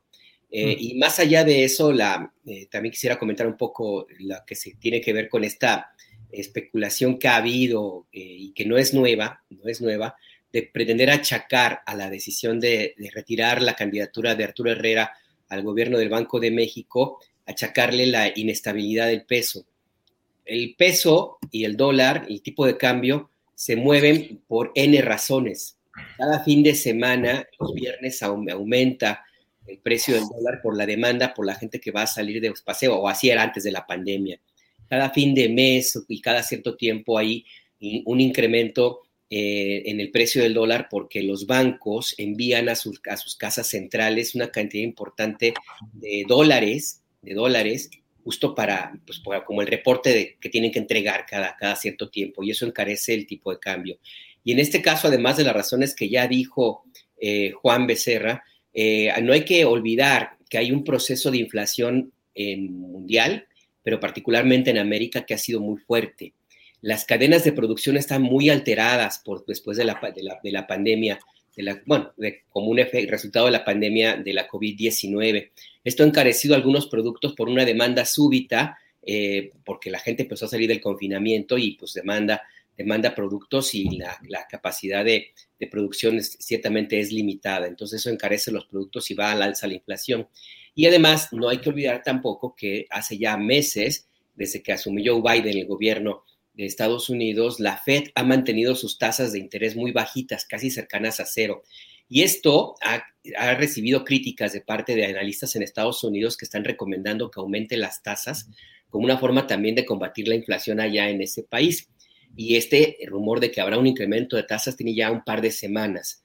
Entonces, cuando aumentan las tasas de la Fed, el dólar se encarece. ¿Por qué? Porque los capitales golondrinos simple y sencillamente se van a lo seguro y lo seguro no es necesariamente el peso, sino son los dólares. Entonces se van y pues aumenta, aumenta el tipo de cambio. Todo este montón de cosas alteran pues el tipo de cambio y esto se sabe y esto tenía mucho tiempo. La última vez que el dólar se mantuvo estable a fuerza pues fue en los años 80, creo, cuando todavía no, no había el tipo de cambio volátil. Y esto hace mucho tiempo que dejó de ser un referente para medir la estabilidad o no de un país y de México muchísimo menos justamente por todo este tipo de circunstancias que hemos comentado aquí en esta mesa.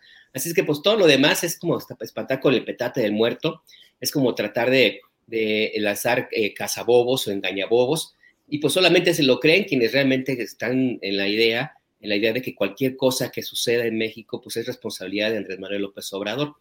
El dólar se va a estabilizar, el peso también, porque además, y con esto cierro, el peso mexicano es una de las monedas más, eh, eh, más, más, de, más, de, más demanda. Hay muchas operaciones financieras a nivel América Latina y sobre, inclusive en, Europa que se hacen con pesos.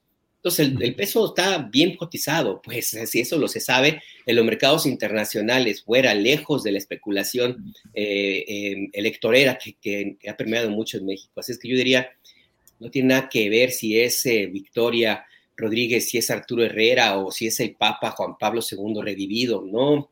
Esto es una, una cuestión meramente ajena a la política y qué bueno, qué bueno que sea así, porque mezclar la economía con la política, mm, en México tenemos experiencias de pésimos resultados, Julio.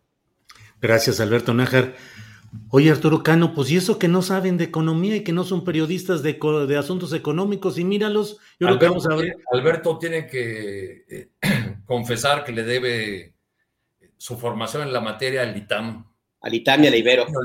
Al ITAM y al... ¿Tú eres licenciado en economía, Alberto? No, soy licenciado en comunicación, pero estudié en diplomado de periodismo económico en el ITAM y otro curso de macroeconomía en la Ibero. Así es que, pues sí. Y yo fui al ITAM, pero dominó en la cafetería con unos cuates que iban ahí.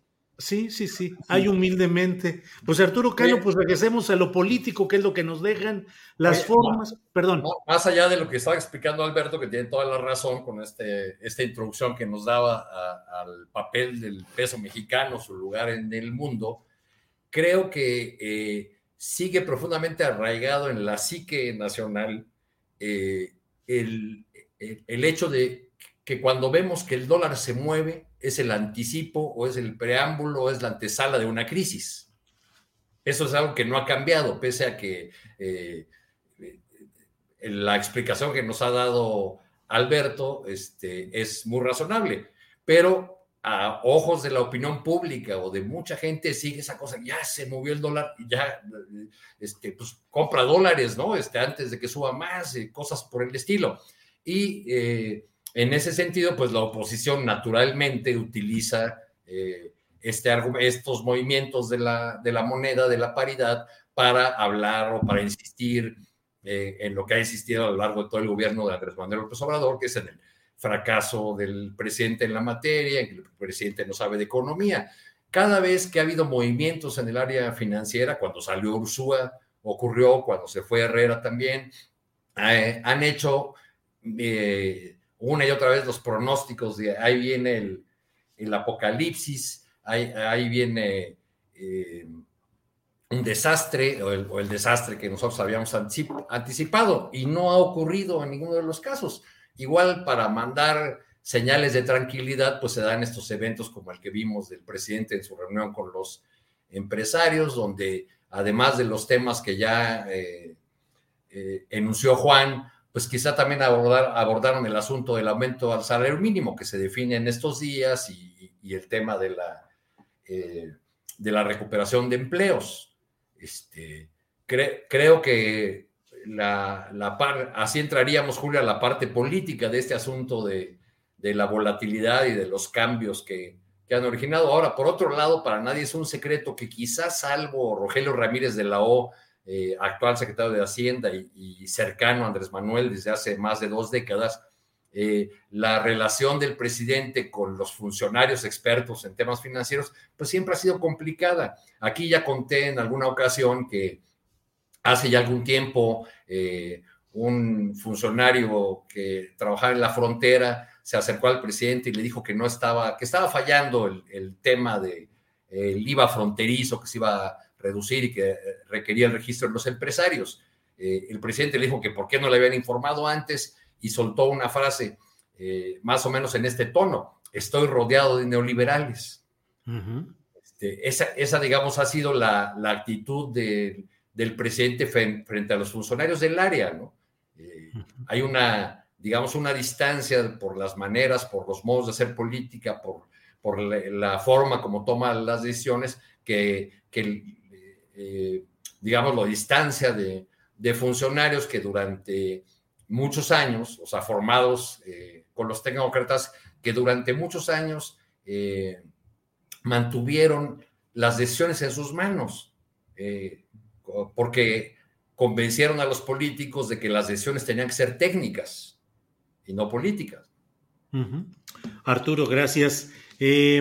Juan Becerra Costa, ¿qué onda con el acuerdo publicado por la presidencia de la República en el diario oficial de la Federación para declarar eh, de seguridad nacional y de interés público obras y proyectos asociados al gobierno federal que sean de carácter estratégico o prioritario.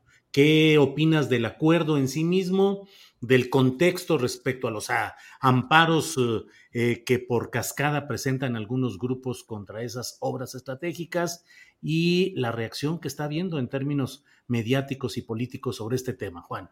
Por ejemplo, del INAI, ¿no, Julio? Que ya ¿Mm? que va a presentar un recurso ahí.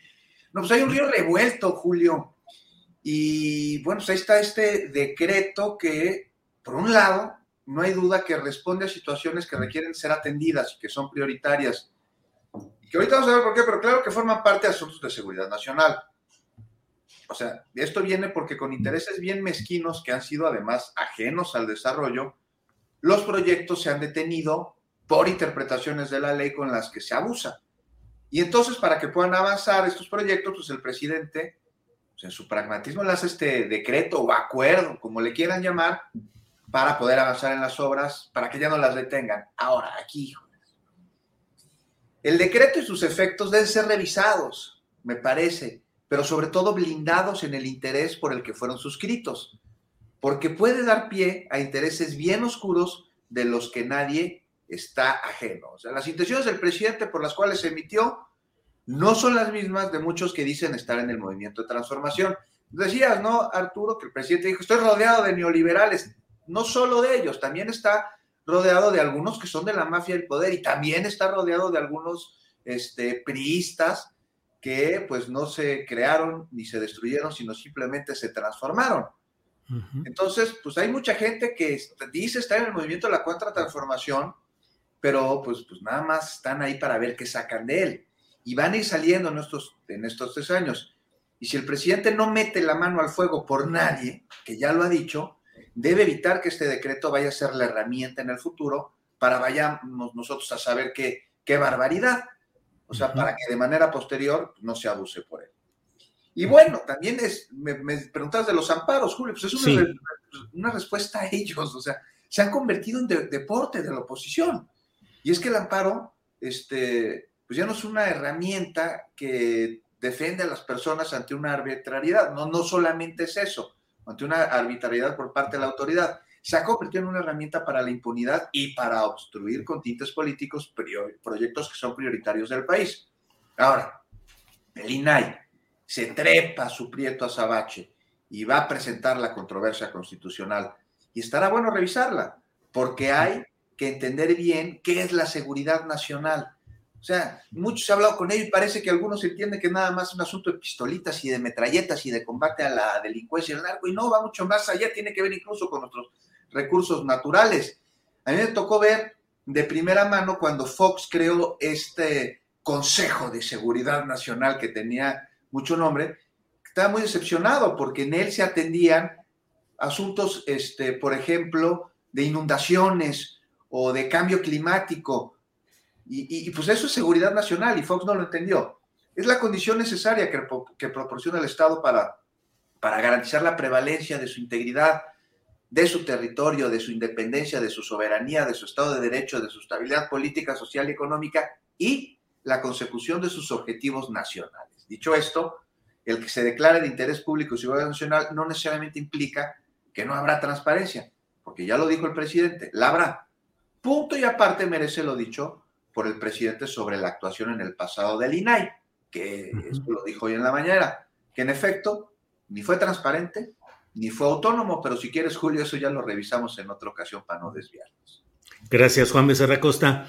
Eh, Alberto Nájar, ¿qué opinas del famoso y polémico acuerdo, eh, de lo que implica, de los riesgos para conocer, para la transparencia en cuanto a la asignación de las obras y servicios, la opacidad que algunos eh, reprochan y por otra parte, pues la defensa que hacen quienes consideran que es un mecanismo de, de reacción del propio gobierno federal ante el riesgo de que mediante amparos hechos casi en maquiladora puedan estar boicoteando este tipo de obras y de proyectos estratégicos o prioritarios. ¿Qué opinas, Alberto?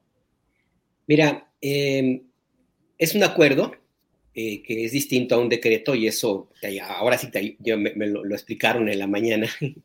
Ahora vas a ser abogado, ahora en asuntos jurídicos. Muy bien, Alberto. Es un acuerdo, no es un decreto, sí hay, sí hay diferencia. Y nada más por ese hecho de que es un acuerdo que tiene que ver con la vida interna de la administración pública del gobierno federal, ojo, nada más por eso ya habría que revisar si procedería o no la, la intención de promover un recurso de, de inconstitucionalidad, porque no estamos hablando de un nivel de esa naturaleza. A lo mejor puede haber que haya alguna consecuencia en términos de que lo que implicaría el dificultar el acceso a la información pública de ciertas obras, que me parece que eso se puede salvar eh, de, en ciertas maneras, y una de ellas, curiosamente, es el amparo, porque también se ha dicho, eh, se ha planteado ahí la, idea de que no se va a poder eh, amparar. No, sí se, puede, se pueden amparar, sí puede haber amparos, y ahí tendría la Corte que emitir alguna opinión, no estoy muy seguro que tenga que emitir alguna una, sentencia, tal vez que de una, una opinión que pudiera normar el criterio de los jueces de amparo. ¿Esto a qué me refiero? Pues que al momento de tratarse de un asunto de seguridad nacional existen ciertas restricciones que están establecidas en la ley y que implican justamente eso, un atentado a la, a la, a la seguridad del Estado mexicano. Entonces, por eso ahí sí hay cierta eh, eh, imposibilidad de saber de qué se trata, ¿no?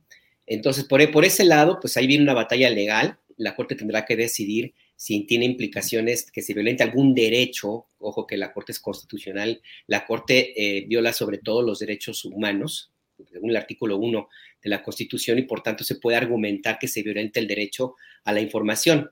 Eh, y eso tendría que ser, creo yo, la discusión de los ministros. Pero más allá de eso, que se ha planteado mucho el debate y llegó alguien a decir que equivalía a un golpe de Estado, o sea, imagínate.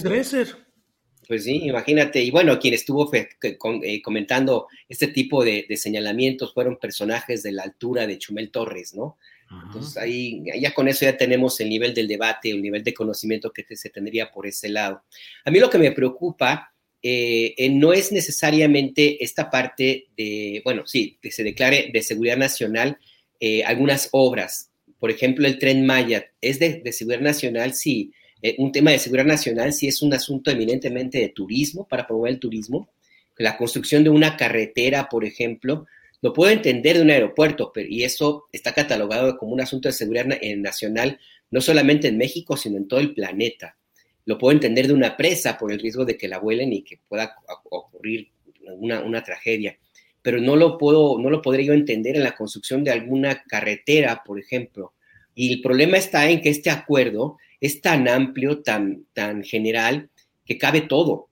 O sea, cabe todo, desde una obra que tenga que ser mínima y que algún funcionario pueda argumentar que se trata de un asunto de seguridad nacional y ya por tanto hace más complicado el, hecho de que, se pueda eh, eh, parar ese, ese tipo de obras.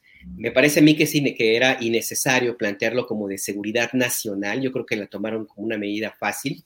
Insisto, es un tema administrativo del gobierno de la República y ese tendrá que seguir su curso legal. Lo que me parece a mí muy preocupante es el curso que da esta categorización de seguridad nacional a los, megaproyectos, porque entonces metes en, una, eh, en un saco distinto, o en el mismo saco, a quienes están tratando de parar, por ejemplo, el aeropuerto Felipe Ángeles, es decir, Claudio X González y otros personajes eh, ligados a ese grupo opositor, metes en ese mismo saco a quienes se oponen al corredor transísmico, comunidades eh, eh, cuchitecas, o a quienes están en contra del tren Maya, comunidades de origen maya, por ejemplo, y metes también a, a, comunidades indígenas y rurales que puedan verse afectados por algún megaproyecto como fue el caso, por ejemplo, de la, de la presa en, en, Jalisco, que se me fue eh, el nombre. En Temacatitla, en Temaca, sí. Temaca, exactamente. Exactamente. Entonces, ahí, ahí me parece que es, es algo que tendría que analizarse, porque entonces estás que, eh, eh, violentando la posibilidad de las comunidades indígenas, comunidades rurales y de la misma ciudades, en, en un caso, de la, de la defensa. No se lo quitas, pero se lo haces más complicado y se lo hace y, metes a un tema que tiene que ver con la defensa del territorio, con un asunto de seguridad nacional. Y ahí, por ejemplo, los actores, activistas que estén eh, oponiéndose, por ejemplo, a un megaproyecto y ese megaproyecto categorizado o catalogado como de seguridad nacional, la tentación de que se le aplique una legislación que tenga que ver de, tipo penal de, ese, de esa magnitud, pues allí va a estar. Y lo vemos con lo que acaba de ocurrir, que, lo que comentaban a Lorena del al inicio del programa, pues con una facilidad la PGR eh, metió a la, a la, CIE, a la CIEDO, a, abrió un expediente la CIEDO contra Marcela Turati y Mercedes Doretti en la Laguna del Gadillo por estar investigando el caso de la masacre de San Fernando. A mí me parece que ese es el riesgo, el que, la, el que se pone en, atenta contra la, lucha de las comunidades y ojo, y ya con esto cierro, es un acuerdo que no tiene fecha de caducidad. Por lo tanto, se puede extender el tiempo que sea necesario. Es decir, puede irse hasta más allá del 2024. Habrá que ver. Igual, igual y se queda para siempre o un buen rato. Gracias, Alberto. Eh, Arturo Cano, eh, dentro de los aspectos que ya han tocado tanto Juan como Alberto respecto a este acuerdo eh, tan polémico, pues está el hecho también de la premura con la cual tienen que responder todos los funcionarios a los proyectos que sean determinados como estratégicos o prioritarios. Cinco días después de que sea presentada la solicitud, debe responder positivamente el funcionario. Y si no lo hace, en ese sentido positivo, se entenderá como que la respuesta fue positiva. Eh, por una parte, y por otra se eh, mantiene...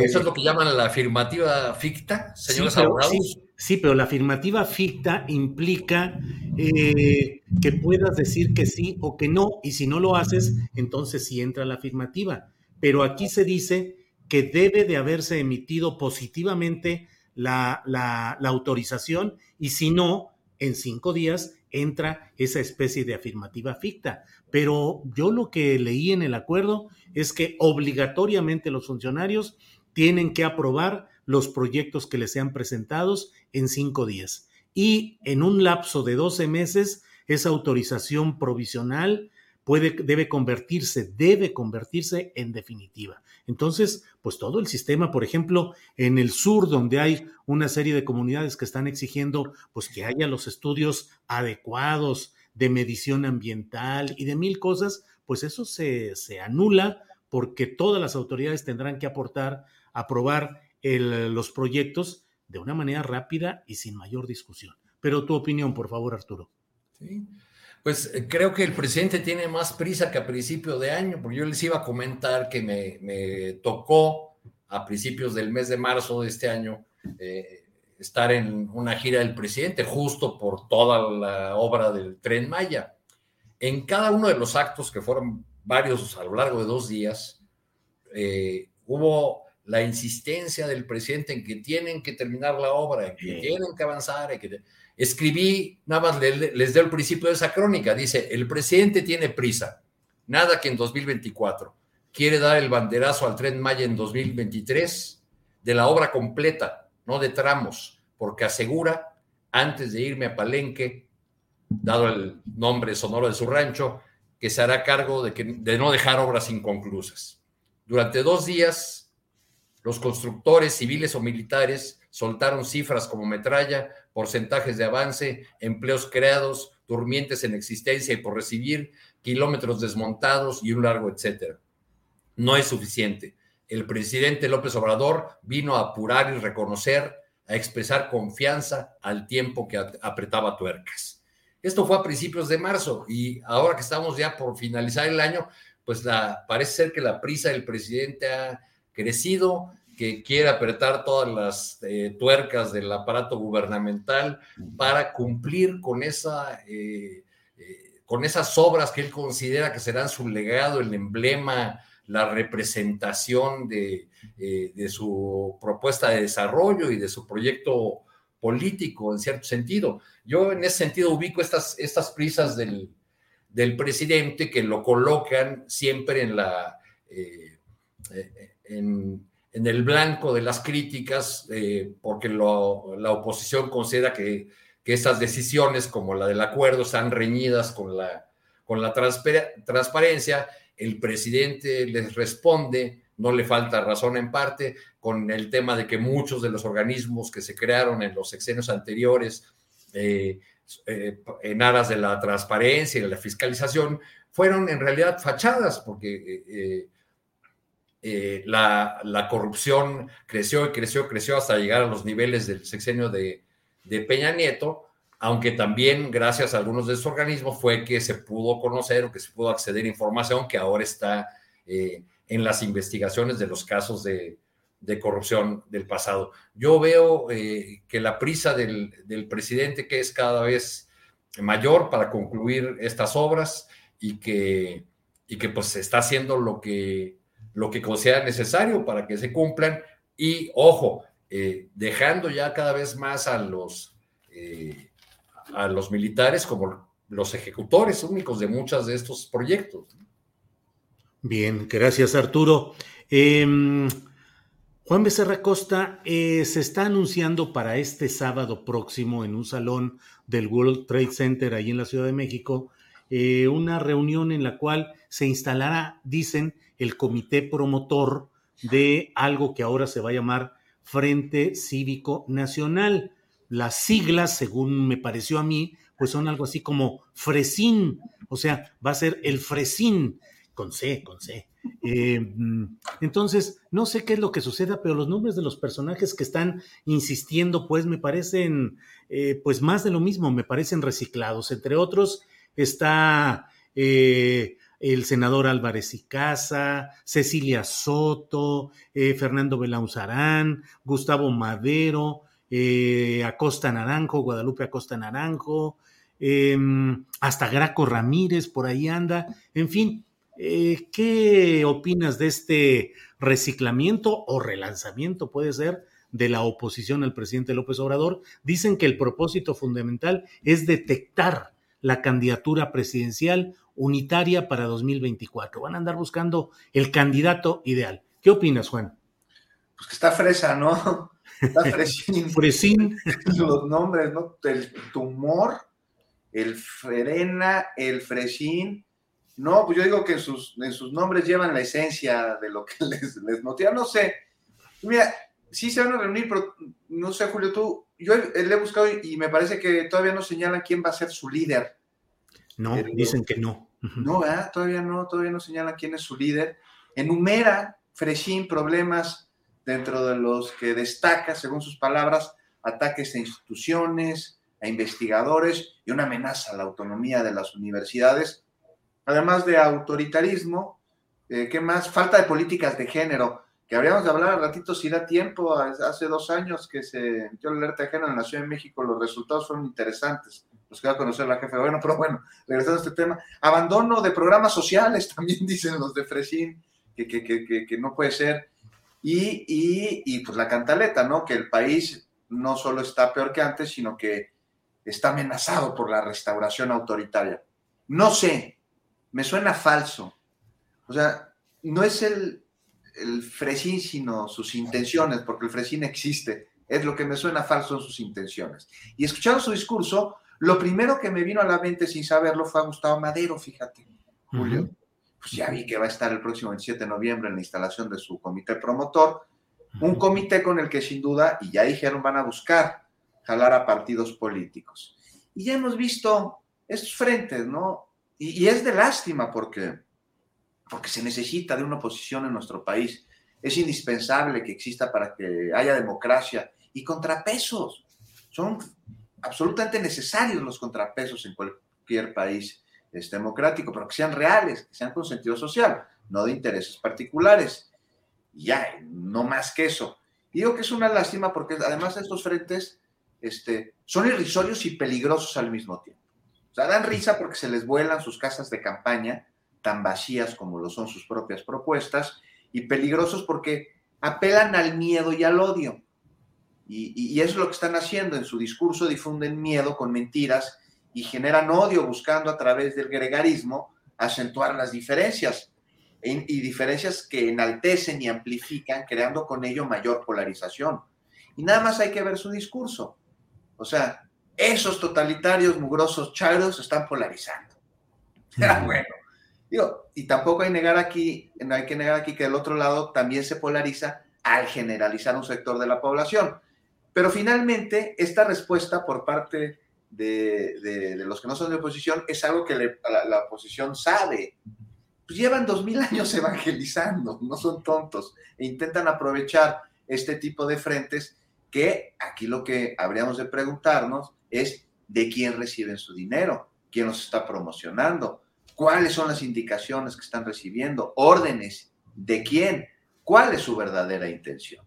No sé, vamos a ver uno más de estos grupúsculos que, que aparecen y que desaparecen y que son uno mismo, nada más le cambian de nombre y de fachada. Gracias, Juan Becerra Costa. Alberto Nájar, tumor, frena, fresín, y pues me da la impresión de que nomás no encuentran el camino, que no hay mucha brújula y que no hay eh, todavía nadie que tome un liderazgo notable, eh, mientras del otro lado está hirviendo el, el ambiente dentro de Morena, de precandidaturas y todo, de lo cual podemos hablar un poco más adelante. Pero, ¿qué opinas, pues, de, este, de esta nueva etiqueta o este nuevo intento de la oposición por darse estructura? Alberto Nájar pues más allá de que es un nuevo intento por, eh, pues por sobrevivir a la vapuleada que se les puso en, 2018, que no han podido recuperarse, siguen en la lona, em, pues yo me pregunto de entrada, ¿qué pasó con Va por México? ¿Ya los corrieron? ¿No los vieron de su altura? ¿No fueron lo suficientemente fresas? ¿O, qué sucedió? ¿Va a participar Claudio X en este, en este frente cívico? Eh, porque si no es así, pues entonces lo único que están haciendo es hacer el caldo gordo a la 4T, porque por la oposición ya de por sí, con las pocas posibilidades que ha tenido de organizarse y de orquestar algo más allá que, sea que no sea un discurso de odio, pues si se fueran, por un lado va por México y por el otro este, este frente cívico, pues van ahora sí que de mal en peor. Si tomamos en cuenta que además de que los partidos políticos que están ahora mismo con el registro y que son los que, de acuerdo con las leyes, tienen que participar en, los comicios en las próximas elecciones presidenciales, pues también están en una supercrisis. El PAN está en la lona, el PRI, pues lo que queda del PRI, el PRD ya, ni qué decirlo, ahí creo que son, eh, eh, este, Arturo Cano tiene más conciencia de los cuatro o cinco que quedan ahí en, en, ese partido que todos los demás electores. Entonces, yo lo veo como otro intento por tratar de articular lo que no han podido hacer en tres años. Lo van a conseguir, no lo sé. El tema no es tanto que tengan una estructura bien organizada, que se pongan de acuerdo, que convoquen elecciones primarias, que el INE, porque están pidiendo que el INE sea que organice esta elección primaria, les ayude con la logística, sino a quién van a postular. Cecilia Soto te, decía, te regañó pues ahí diciendo que, ella, que, tú tenías que informar y que ella no. Pues habrá que ver cómo entiende la política Cecilia Soto. Em, que habrá sorpresas, pero ustedes realmente ven, ven en todo el, escenario, la baraja de los que han estado en el activismo político estos tres años en la oposición, alguien que no, algo que no nos hemos encontrado, quién va a ser la sorpresa, quién pudiera ser el, que, eh, pudiera realmente tener ese factor que implica una sorpresa, que es algo que, este, es de bienvenido, pues, y que puede tener posibilidades de, tener éxito justo porque no lo esperabas. No lo sé, yo no, yo no veo aquí en Ricardo Anaya, pues, ese no es nada sorprendente. Javier Corral, que sí es que es como lo que quiso jugar Cecilia Soto, decir, no voy a decir el nombre del el que vamos a postular, pero pues este, vive en Chihuahua, es de Chihuahua y se pone botas de chihuahuense. No lo sé, yo, yo no veo ahí quién pudiera ser su candidato o su candidata. Beatriz Paredes, Alberto, ¿cómo ves? ¿Sería una barbaridad? Beatriz Paredes, híjole, pues no sé si tenga ánimo ni tampoco tenga como la, la fuerza física como para poder hacerlo. pues no sé, estarían pensando en quién, en Muñoz Ledo, porque él estaría encantado. estaría encantado de volver que, que le den aire, pues eso pide Como el campeador. Sí, sí, sí. Así es que pues, no, no, veo nada más que una manifestación de esa desorganización que tiene la oposición, que siguen tratando de salirse del bache en que se sumieron, lo sumieron en 2018.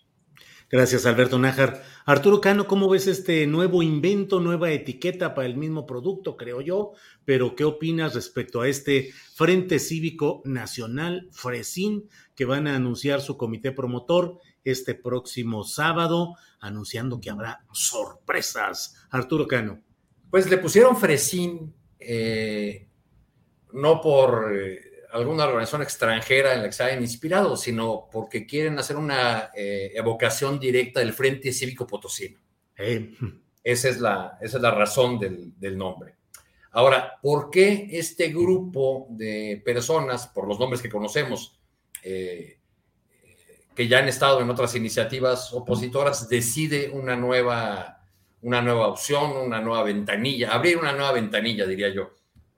Pues porque ven a Va por México y a lo que se agrupa alrededor de Claudio X González como incapaz de conectar con cualquier movimiento social o con los sectores populares. O sea, se han dado cuenta que por ahí no va, que no van a poder eh, con Va por México y encabezados por un empresario millonario lograr eh, arrebatarle una porción de los sectores populares, una porción importante de los sectores populares al obradorismo. Yo creo que por eso han decidido este nombre, lanzar esta iniciativa para tratar de convocar a los que no caben en, las, en los salones perfumados de Claudio X González. Ahora, la clave de, lo que pretenden hacer, creo que te la dijo Cecilia Soto cuando habló de un proceso largo de primarias. Por lo que yo he sabido, no, eh, bueno, más bien tienen en el horizonte una posible ruptura de la coalición obradorista y están pensando en Marcelo Ebrard o en Ricardo Monreal como candidatos. Vaya. Eh, creo que cuando Cecilia explica que quieren realizar largos debates, deliberaciones para ir construyendo una candidatura, se está refiriendo a eso, a ver cómo se van decantando las cosas, eh, ya que el presidente López Obrador decidió adelantar ese proceso sucesorio y, eh, y, en, esta misma elaboración incluyo lo que el presidente dijo hoy sobre las encuestas. Las volvió a defender, eh, insistió en que es un método que no solo evita la confrontación, sino que es un método democrático lo que se le ha puesto enfrente y con todas sus letras eh, del flanco del senador Monreal es la propuesta de que tiene que haber una elección primaria en Morena. Y esa es justo la propuesta que está retomando este frente cívico. Por otro lado, hasta eh, por los nombres que sabemos, pues son los mismos nombres, ¿no? Decía Cecilia Soto que es la sociedad civil, no estamos ligados a partidos. Eh, bueno, más bien no están ahora en las direcciones de los partidos, pero lo han estado. Claro, entre los nombres también hay muchos, como Álvarez y Casa, que, eh, que vienen o proceden de la sociedad civil que quizá por ahí del 88 o el 94 era sociedad civil pura. a partir de esos años vivimos un, proceso de eh, entreveramiento entre las, las, figuras de la sociedad civil y los políticos y terminaron casi siendo lo mismo, como lo vamos a ver en esta eh, reunión del sábado en el World Trade Center. Bien, pido, eh, ya saben que siempre privilegio su opinión y siempre procuro que todo el tiempo sea para ustedes. Déjenme nada más agregar tres eh, minutitos tal vez eh, relacionados con esta clave que Arturo Cano devela del nombre Frente Cívico Nacional, es como el Frente Cívico Potosino. Y el sábado pasado se revivió algo que ya no tiene más que la fuerza del membrete, que es el, fue el Frente Cívico Potosino en San Luis Potosí. Hubo una reunión en la cual participaron unas 150 personas, la mayoría viejos acompañantes de las gestas del doctor Salvador Nava Martínez, pero ya sin mucho discurso ni presencia en la realidad actual, salvo el nieto del doctor Nava, que se llama Javier Nava, eh, y que él ha sido arropado por Emilio Álvarez y Casa, por Javier Corral, eh, por, por eh, y por Acosta Naranjo, entre otros personajes, y ahora él, que llegó de la mano de uno de los Gallardo, del papá Gallardo, a la Diputación por el PRD, levantándose la mano y discursos laudatorios de uno a otro, luego se peleó con ellos y terminó convertido en algo muy peculiar, presidente municipal de San Luis Potosí, que luego solicitó licencia para ser candidato del PAN a gobernador,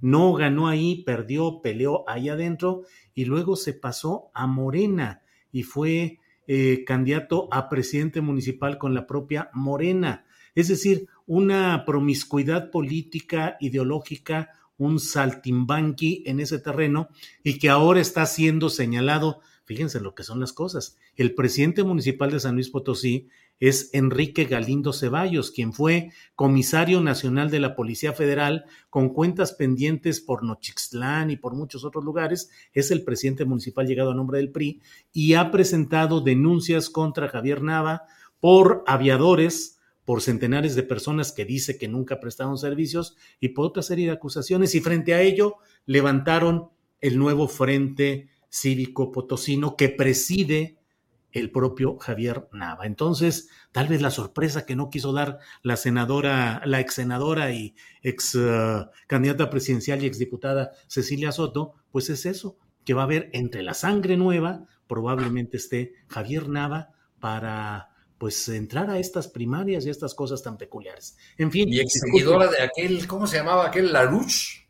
Sí, de Larouche con el ese dato de Cecilia Soto? Partido Laborista Mexicano. El Partido Laborista Mexicano. De Lyndon Larouche. Lyndon Larouche, el polémico. Ella y su esposo Patricio Esteves eh, fueron los creadores de esa fuerza y una señora Maribilia Carrasco o algo así se llamaba. Sí, sí, sí, sí, así es. En fin, pues ya son las 2 de la tarde con 51 minutos, estamos en la parte final. Así es que Juan Becerra Costa, lo que quieras agregar, el tema que desees, eh, estamos aquí, somos todo oídos, Juan Becerra. Pues un tema pendiente, ¿no, Julio? Un tema pendiente, pero me gustaría saber también ustedes qué opinan de cómo se ha resuelto aquí en la Ciudad de México pendiente no en el sentido de que no se haya hecho nada, sino de que todavía hay mucho, muchísimo, demasiado por hacer y por lograr, pero pues hace dos años se emitió la declaratoria de alerta de género aquí en la Ciudad de México y hoy la jefa de gobierno habló sobre resultados, pero más, o sea, más que más hablar de los resultados, son las medidas las que son de, de llamar la atención. Tiene que ver, por ejemplo, desde la prevención en la calle, no sé si han visto estas avenidas, los senderos seguros, la capacitación de autoridades, este, hay cifras de, mayores, eh, de mayor cantidad de personas agredidas que están detenidos porque antes había una cifra negra terrible en este asunto. Entonces llegaba una mujer que eh, acusaba violencia este, de género y cambiaran la tipificación del, delito. Digo, con esto no quiero decir que, esté resuelto, mucho menos, pero sí valdría la pena analizarse que se está buscando la mejor condición social de la mujer a través de una política integral. No sé ustedes, pero yo nunca había visto que se atendiera este gravísimo problema, intentando y haciendo esfuerzos por, primero, intentar eliminar todas estas cadenas que han amarrado a las mujeres de manera centenaria y tradicional a labores de la casa y de sus hijos y resolver que estas eh, pues, este, obligaciones que les ha impuesto una sociedad, ellas la puedan este, de alguna manera satisfacer para llevar a cabo su, labor personal, que tiene que ver con una política integral que busca que las mujeres puedan resolver el asunto de dejar a los niños en algún lugar, el asunto de cuidarlos, el asunto de cuidar a las personas en, en, la casa. Y es que, desgraciadamente, por ejemplo, cada 10 de mayo que celebramos el Día de la Madre aquí en México, pues hay que recordar la figura materna que tenemos, que ha sido una heredada de la conquista, cuando Hernán Cortés utiliza a la Malinche y luego la regala a uno de sus generales cuando Jonah es de utilidad, y la población Mexica empieza a emular la manera en la que los españoles trataban a la mujer y empiezan a tratar a sus mujeres de la misma manera. Y entonces tenemos a la madrecita santa, a la madrecita abnegada, de no, mijito, yo ya comí, tú acábate el plato, este, háganme mi fiesta del 10 de mayo y yo cocino y yo limpio para que me agasajen sus amigos y todos, todos se ponen borrachos. Y este, es una figura en donde la mujer dejó de tener aspiraciones personales, para cumplirle las aspiraciones primero a su papá, luego a sus hermanos y si se casaba a su esposo y, a sus hijos. Y eso es lo que busca atender la política actual. O sea, no, no solo son medidas paliativas o medidas que responden cuando ya se presentó la situación, sino que busca cambiar esta cultura. Entonces, pues no sé, Julio, te recomiendo que invites a alguien un día para hablar, estaría interesante, alguien que en verdad sea especialista en el tema, para ver cómo ve los esfuerzos que se están llevando a cabo en la Ciudad de México, pues desde hace dos años con la emisión de esta declaratoria de alerta de género. Órale, sí, muy interesante, Juan. Perdón, ¿alguien iba a decir algo? No, eh, Juan, sí, claro. Eh, déjame anotarlo por aquí y es un tema muy interesante. Y bueno, pues te agradezco el, el comentario y la, información, la referencia. Alberto Nájar, en esta parte final, ¿qué deseas agregar, por favor? Mira, en esta dinámica de la discusión que hemos tenido eh, sobre el acuerdo administrativo del gobierno de la República para agilizar eh, la conclusión de los megaproyectos del presidente López Obrador, esta designación o la propuesta de, em, una propuesta distinta al original, sacar, bajar de, la contienda por la gobernatura del Banco de México Arturo Herrera, em, y ahora con esto del Frente Cívico Nacional y otras cosas todos los días tenemos, se nos ha perdido de vista algo que me parece a mí muy, muy importante y que las repercusiones van a ser a largo plazo. La Suprema Corte de Justicia de la Nación eh, está en el análisis de una eh, propuesta que elaboró la, ministra Ríos Fajat para autorizar o para darle validez a la propuesta del presidente López Obrador de, de permitir la participación de militares en tareas de seguridad pública y hacerlas ya completamente legales. La idea es, eh, está la propuesta de la ministra es que no hay violación a la, Constitución y por lo tanto se puede permitir esto, esto que, plantea y que ya de hecho existe por parte del gobierno de la 4T. Em, está en discusión, es posible que se vote y se autorice el día de hoy. No estoy muy seguro que se llegue al fondo del asunto, del asunto de la Guardia Nacional pero de suyo propio el espíritu de lo que se analiza y se va eventualmente a aprobar en la Corte me parece de riesgo, porque es, es algo que no podemos perderle de vista. hay una presencia muy importante de las Fuerzas Armadas, especialmente del Ejército, en tareas que le corresponden a los civiles. Y la seguridad pública, si bien los militares han participado en estas labores, si tú me apuras, desde 1997, o el 95, cuando se sustituyó a todos los agentes de la Policía Judicial Federal por eh, elementos de los GAFES y la Policía Militar, de ahí nacieron los Zetas, eh, si bien es cierto que tiene mucho tiempo, también lo es que el grado de constitucionalidad que se le está dando, esto tiene la posibilidad de que sea permanente y la posibilidad de que en México exista una policía militarizada avanza a pasos rápidos.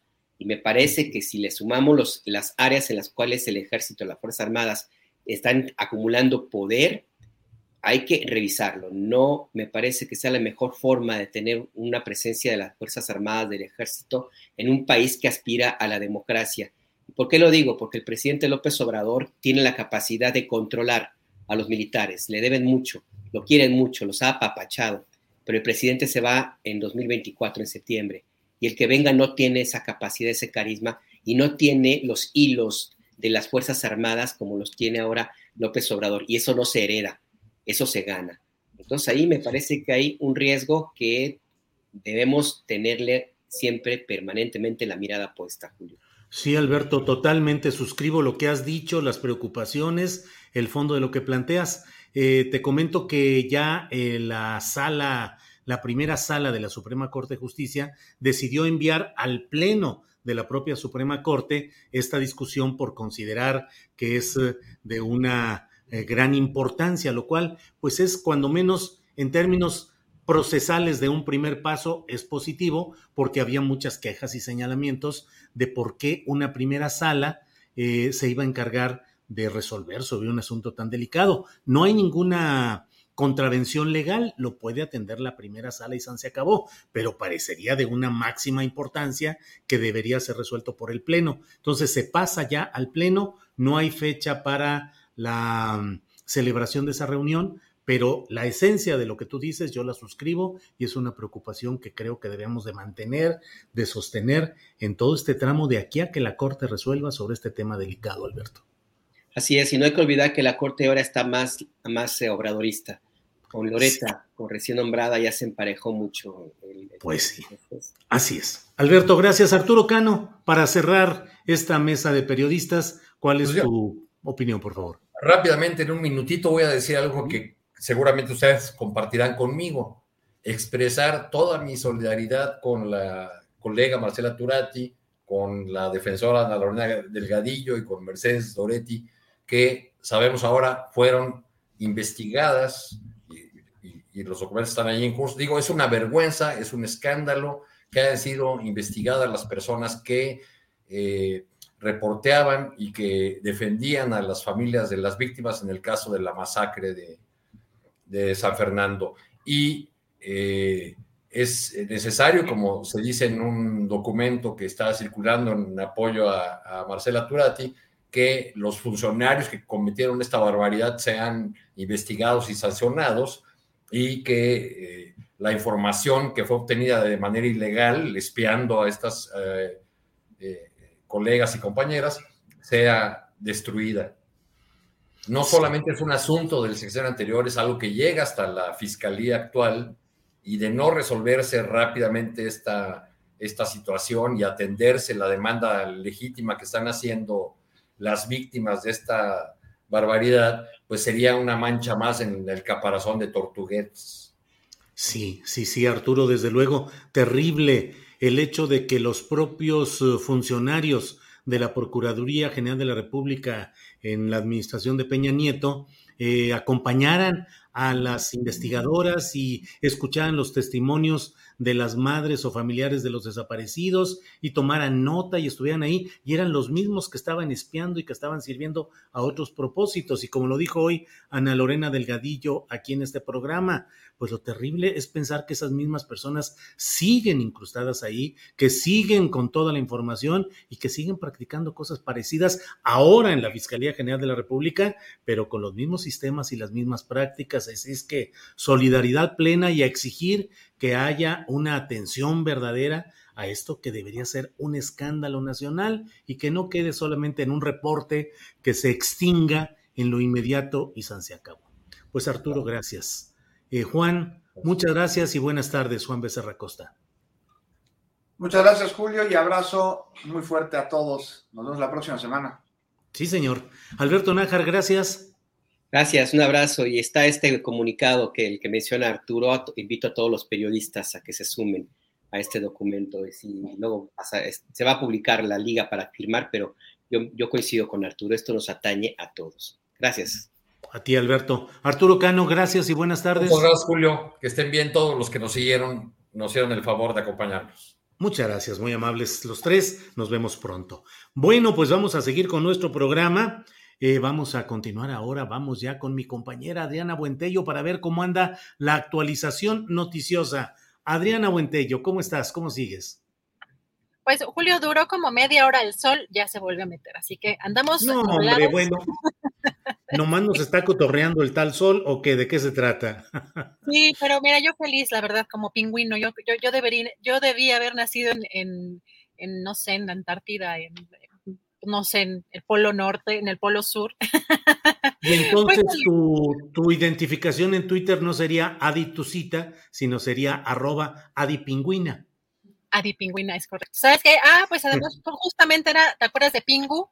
Pingu, estos, este muñeco de plastilina como que era del 11, bueno, cuando yo era niña era muy, muy, este, muy popular este programa y yo era súper fan porque pues como tenía su iglú, vivía obviamente, ¿no? En, esa zona, era increíble, la verdad. Es más, extrañando un poco la televisión de esa época en, ese contexto, Julio, pero bueno, aquí con un ¿Y te gustan también las paletas, los helados? No, no soy tan fan, no, en realidad, ¿sabes qué? Yo digo que el postre, si no es panoso, no es postre. Ándale, le voy a decir a, a, Sol a ver qué opina. Sol, que hoy nos ha ayudado con la transmisión del programa, afortunadamente sin problemas técnicos, hemos salido muy bien hoy. Adriana, ¿qué tenemos de noticias por ahí? Eh, la actualización informativa. Julio, fíjate que sobre este tema eh, que el presidente hoy anunció que va a mandar eh, hoy o mañana la propuesta de Victoria Rodríguez Eje en, en, lugar de Arturo Herrera, que estaba contemplado originalmente para gobernador de Banco México, pues ah, hubo ruido en algunos, en algunos sectores, sobre todo financieros, y ves que el, el, sector financiero de pronto es un poco susceptible a este tipo de anuncios. Y el senador eh, Ricardo Monreal Ávila hoy aseguró que los mercados deben estar tranquilos porque eh, los legisladores van a actuar con responsabilidad y seriedad para evitar pues esta zozobra e incertidumbre eh, o nerviosismo en, la economía. Eh, también dio a conocer que ya inició reuniones con los coordinadores de los partidos políticos para acordar este proceso de ratificación de este nombramiento que está por mandar o ya mandó el presidente de la República en Banjico.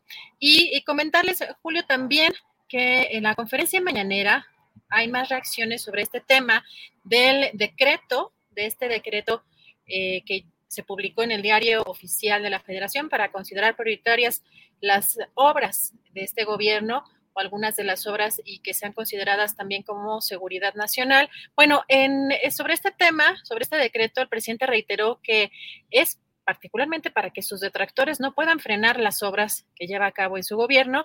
Y sobre esta postura crítica del Instituto Nacional de Transparencia, eh, Acceso a la Información y Protección de Datos Personales, respecto a que eh, atenta este decreto contra la transparencia, el presidente dijo que ese instituto tenía como divisa obedecer y callar, además con un presupuesto millonario y que no hizo nada para contener la corrupción, pero que ahora eh, pues están muy exigentes con su gobierno y aseguró que no tienen nada que ocultar. Si te parece, vamos a ver cómo criticó al INAI. Ya lo expliqué ayer, es un acuerdo para que nuestros adversarios que están empeñados en ponernos obstáculos no puedan detener las obras, no tiene nada que ver con la transparencia. Nosotros tenemos que rendir cuentas, lo hacemos todos los días aquí, durante mucho tiempo desde que se creó. Tenía como eh, divisa obedecer y callar. Entonces ahora este son con nosotros muy exigentes, pero nosotros no tenemos nada que ocultar. es eh, transparencia completa, plena. Bueno, Julio, pues ¿cómo ves ahora el presidente eh, criticando bueno, al INAI con este, este tema? Sí, pues es uh, interesante, en primer lugar, que el propio INAI eh, haya entrado a esa controversia constitucional. Ya veremos cuál es la resolución que dan eh, las autoridades judiciales correspondientes, pero pues ahí sigue toda esta discusión y bueno, pues mi punto de vista es que debe de precisarse los términos en los que podrá darse más adelante la información correspondiente sobre contratos, asignaciones, concesiones, licencias, todo lo que corresponde a estos procesos. No pueden quedar, pienso yo, solamente sujetos a que se diga que son de interés eh, público o de seguridad nacional y que por ello no se permita el asomo a ver cómo se aplicaron y cómo se decidieron eh, los eh, fondos públicos en este tipo de obras. Pues ya veremos qué es lo que, qué es lo que viene, que es sin lugar a dudas una resolución en una Suprema Corte de Justicia de la Nación, que como se decía en la mesa de periodismo que acabamos de terminar, pues ya tiene una mayor presencia de mm, ministros o ministras eh, alineadas o pertenecientes a la corriente de pensamiento eh, denominada cuarta transformación. Ya veremos qué sucede, Adriana.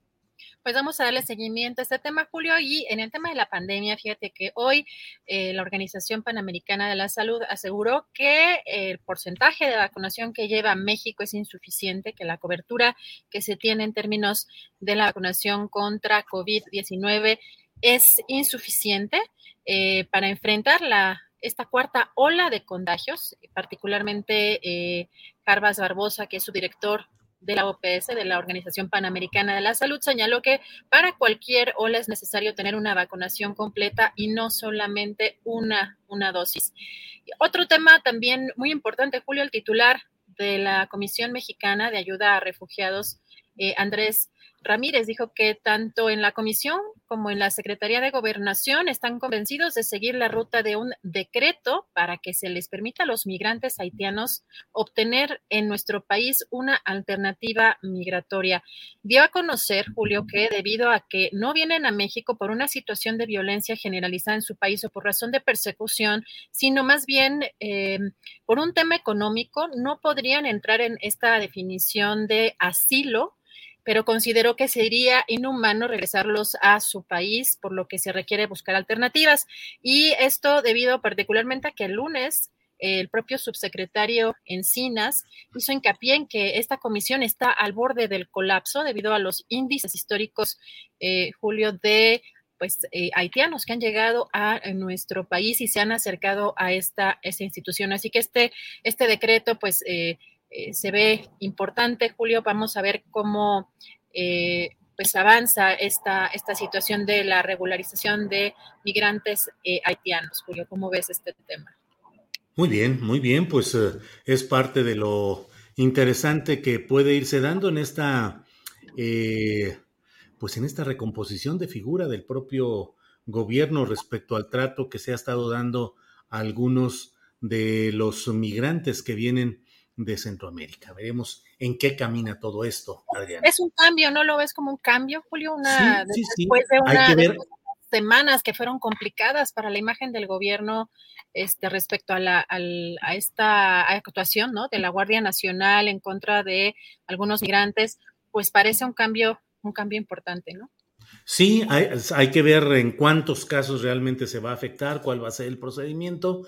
Los uh, migrantes que están en una situación pues muy precaria, muy difícil, suelen tener una gran eh, desconfianza de algún tipo de trámites que piensan que pueden significar darles largas y meterlos a un proceso en el cual se les va a frenar finalmente. Ojalá y esto sea una gran demostración de una voluntad histórica de los gobiernos mexicanos de solidaridad con migrantes y con pueblos en países, eh, en situaciones eh, muy conflictivas, como sucede actualmente con Haití y con algunas naciones de Centroamérica, donde también la violencia, la inseguridad y la falta de empleo están haciendo crisis. Pero sí, es un, es un, es un paso adelante, ojalá y se consolide y sea pues el inicio de algo distinto, Adriana. Así es, y fíjate, un tema que tiene una relación también importante, es esta demanda que está ejerciendo o que está llevando a cabo el gobierno de México en contra de algunas de estas empresas fabricantes de armas allá en Estados Unidos. Ha trascendido, pues, en, estas últimas eh, semanas, pues, las consecuencias que incluso ha llegado a tener en, en, las presiones que estarían ejerciendo estas empresas con legisladores en Estados Unidos. Julio, hoy eh, Alejandro Celorio, el consejero jurídico de la Secretaría de Relaciones Exteriores, dio a conocer que el 27 de enero del año próximo el juez citó audiencia sobre el litigio que México lleva contra empresas de armas en Estados Unidos. Indicó que se está confirmando con la Corte para la verificación de fechas, pero se le está ya dando, Julio, seguimiento a este tema que eh, sin duda es pues un tema eh, histórico, es una demanda de un país como México contra eh, empresas fabricantes de armas en, Estados Unidos y pues para también darle seguimiento. Pues sí, ahí estaremos atentos. Y bueno, pues vamos a ver, son las 3 de la tarde con 13 minutos, Adriana. ¿Tenemos más información o ya es hora de ir agradeciendo a nuestro público? Pues no, Julio, nada más comentarles que mañana el presidente López Obrador va a estar en Zacatecas, así que pues vamos a estar también siguiendo la información eh, a través de la conferencia eh, mañanera. Y también eh, pues brevemente pues un juez admitió a trámite un amparo de Kamel Nasif, recordamos a este personaje involucrado en el, en el caso de Lidia Cacho, para tener acceso a la investigación en, su contra. Así que pues también vamos a darle seguimiento eh, a este tema y, recordarles que toda la información la pueden encontrar también en juliastillero.com para que nos visiten ahí después del programa y puedan estar actualizados. Gracias, Adriana. Y bueno, estaremos muy atentos a lo que sea la visita mañana del presidente de la República a Zacatecas, donde la verdad, Adriana, eh, la ola de violencia se ha multiplicado con escenas y con hechos que no mencionaremos ahorita para que no nos desmoneticen, Adriana, porque ahí la llevamos hasta ahorita que no ha sucedido nada, pero desde luego todos saben las muchas cosas tan complicadas, tan dolorosas que han sucedido en Zacatecas, donde la llegada del nuevo gobernador David Monreal, hermano de Ricardo, el coordinador de los senadores de Morena, pues eh, no ha sido lo afortunada que se esperaba, ha cambiado ya de secretario de Seguridad Pública, y los hechos eh, graves que han sucedido ahí están pues a nivel nacional e internacional se han estado publicando. Esperemos que haya pues alguna forma de tratar de ayudar a una entidad Zacatecas donde ya hay durante mucho tiempo han ido sucediendo estas cosas que ahora se están agudizando. Pues fin, en fin, Adriana. Oye, Adriana, ya me quedé nada más picado con eso del frío y demás cosas. ¿Te gustan las películas de terror? Terror, terror, horror. Y un vampiro. y luego también el, el, frío. ¿En qué país te gustaría vivir o te hubiera gustado vivir para disfrutar de estas cosas? Pues yo creo que en el Reino Unido, ese, ese clima, digamos que la Ciudad de México para mí es mi hitazo, o sea, es un hit, pero como que en los últimos cinco años hizo un calor brutal, pero este, este verano estuvo rarísimo porque parecía como invierno. Este verano, la verdad, para mí estuvo ideal, pero entre lo lluvioso y lo nublado, Reino Unido, este, particularmente Londres, se me antoja. Bueno, muy bien, muy bien, Adriana. Bueno, pues ha llegado la hora de agradecerle a nuestra audiencia, al público amable y generoso que nos acompaña en estas transmisiones. Gracias por acompañarnos y estaremos, estaremos en comunicación. Gracias, tripulación astillero. Gracias, Adriana. Eh, buenas tardes. Gracias, Sol. Gracias, Julio. Gracias a todos. Buen provecho. Hasta mañana.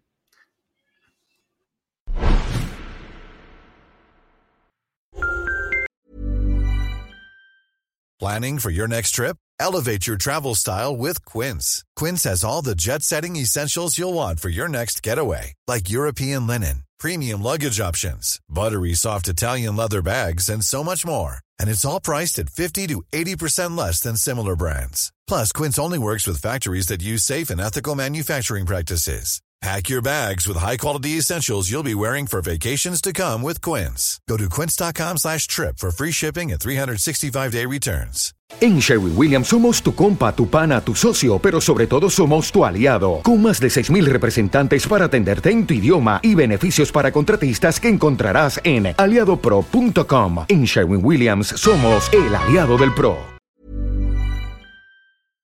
Para que te enteres del próximo noticiero, suscríbete y dale follow en Apple, Spotify, Amazon Music, Google o donde sea que escuches podcast. Te invitamos a visitar nuestra página julioastillero.com.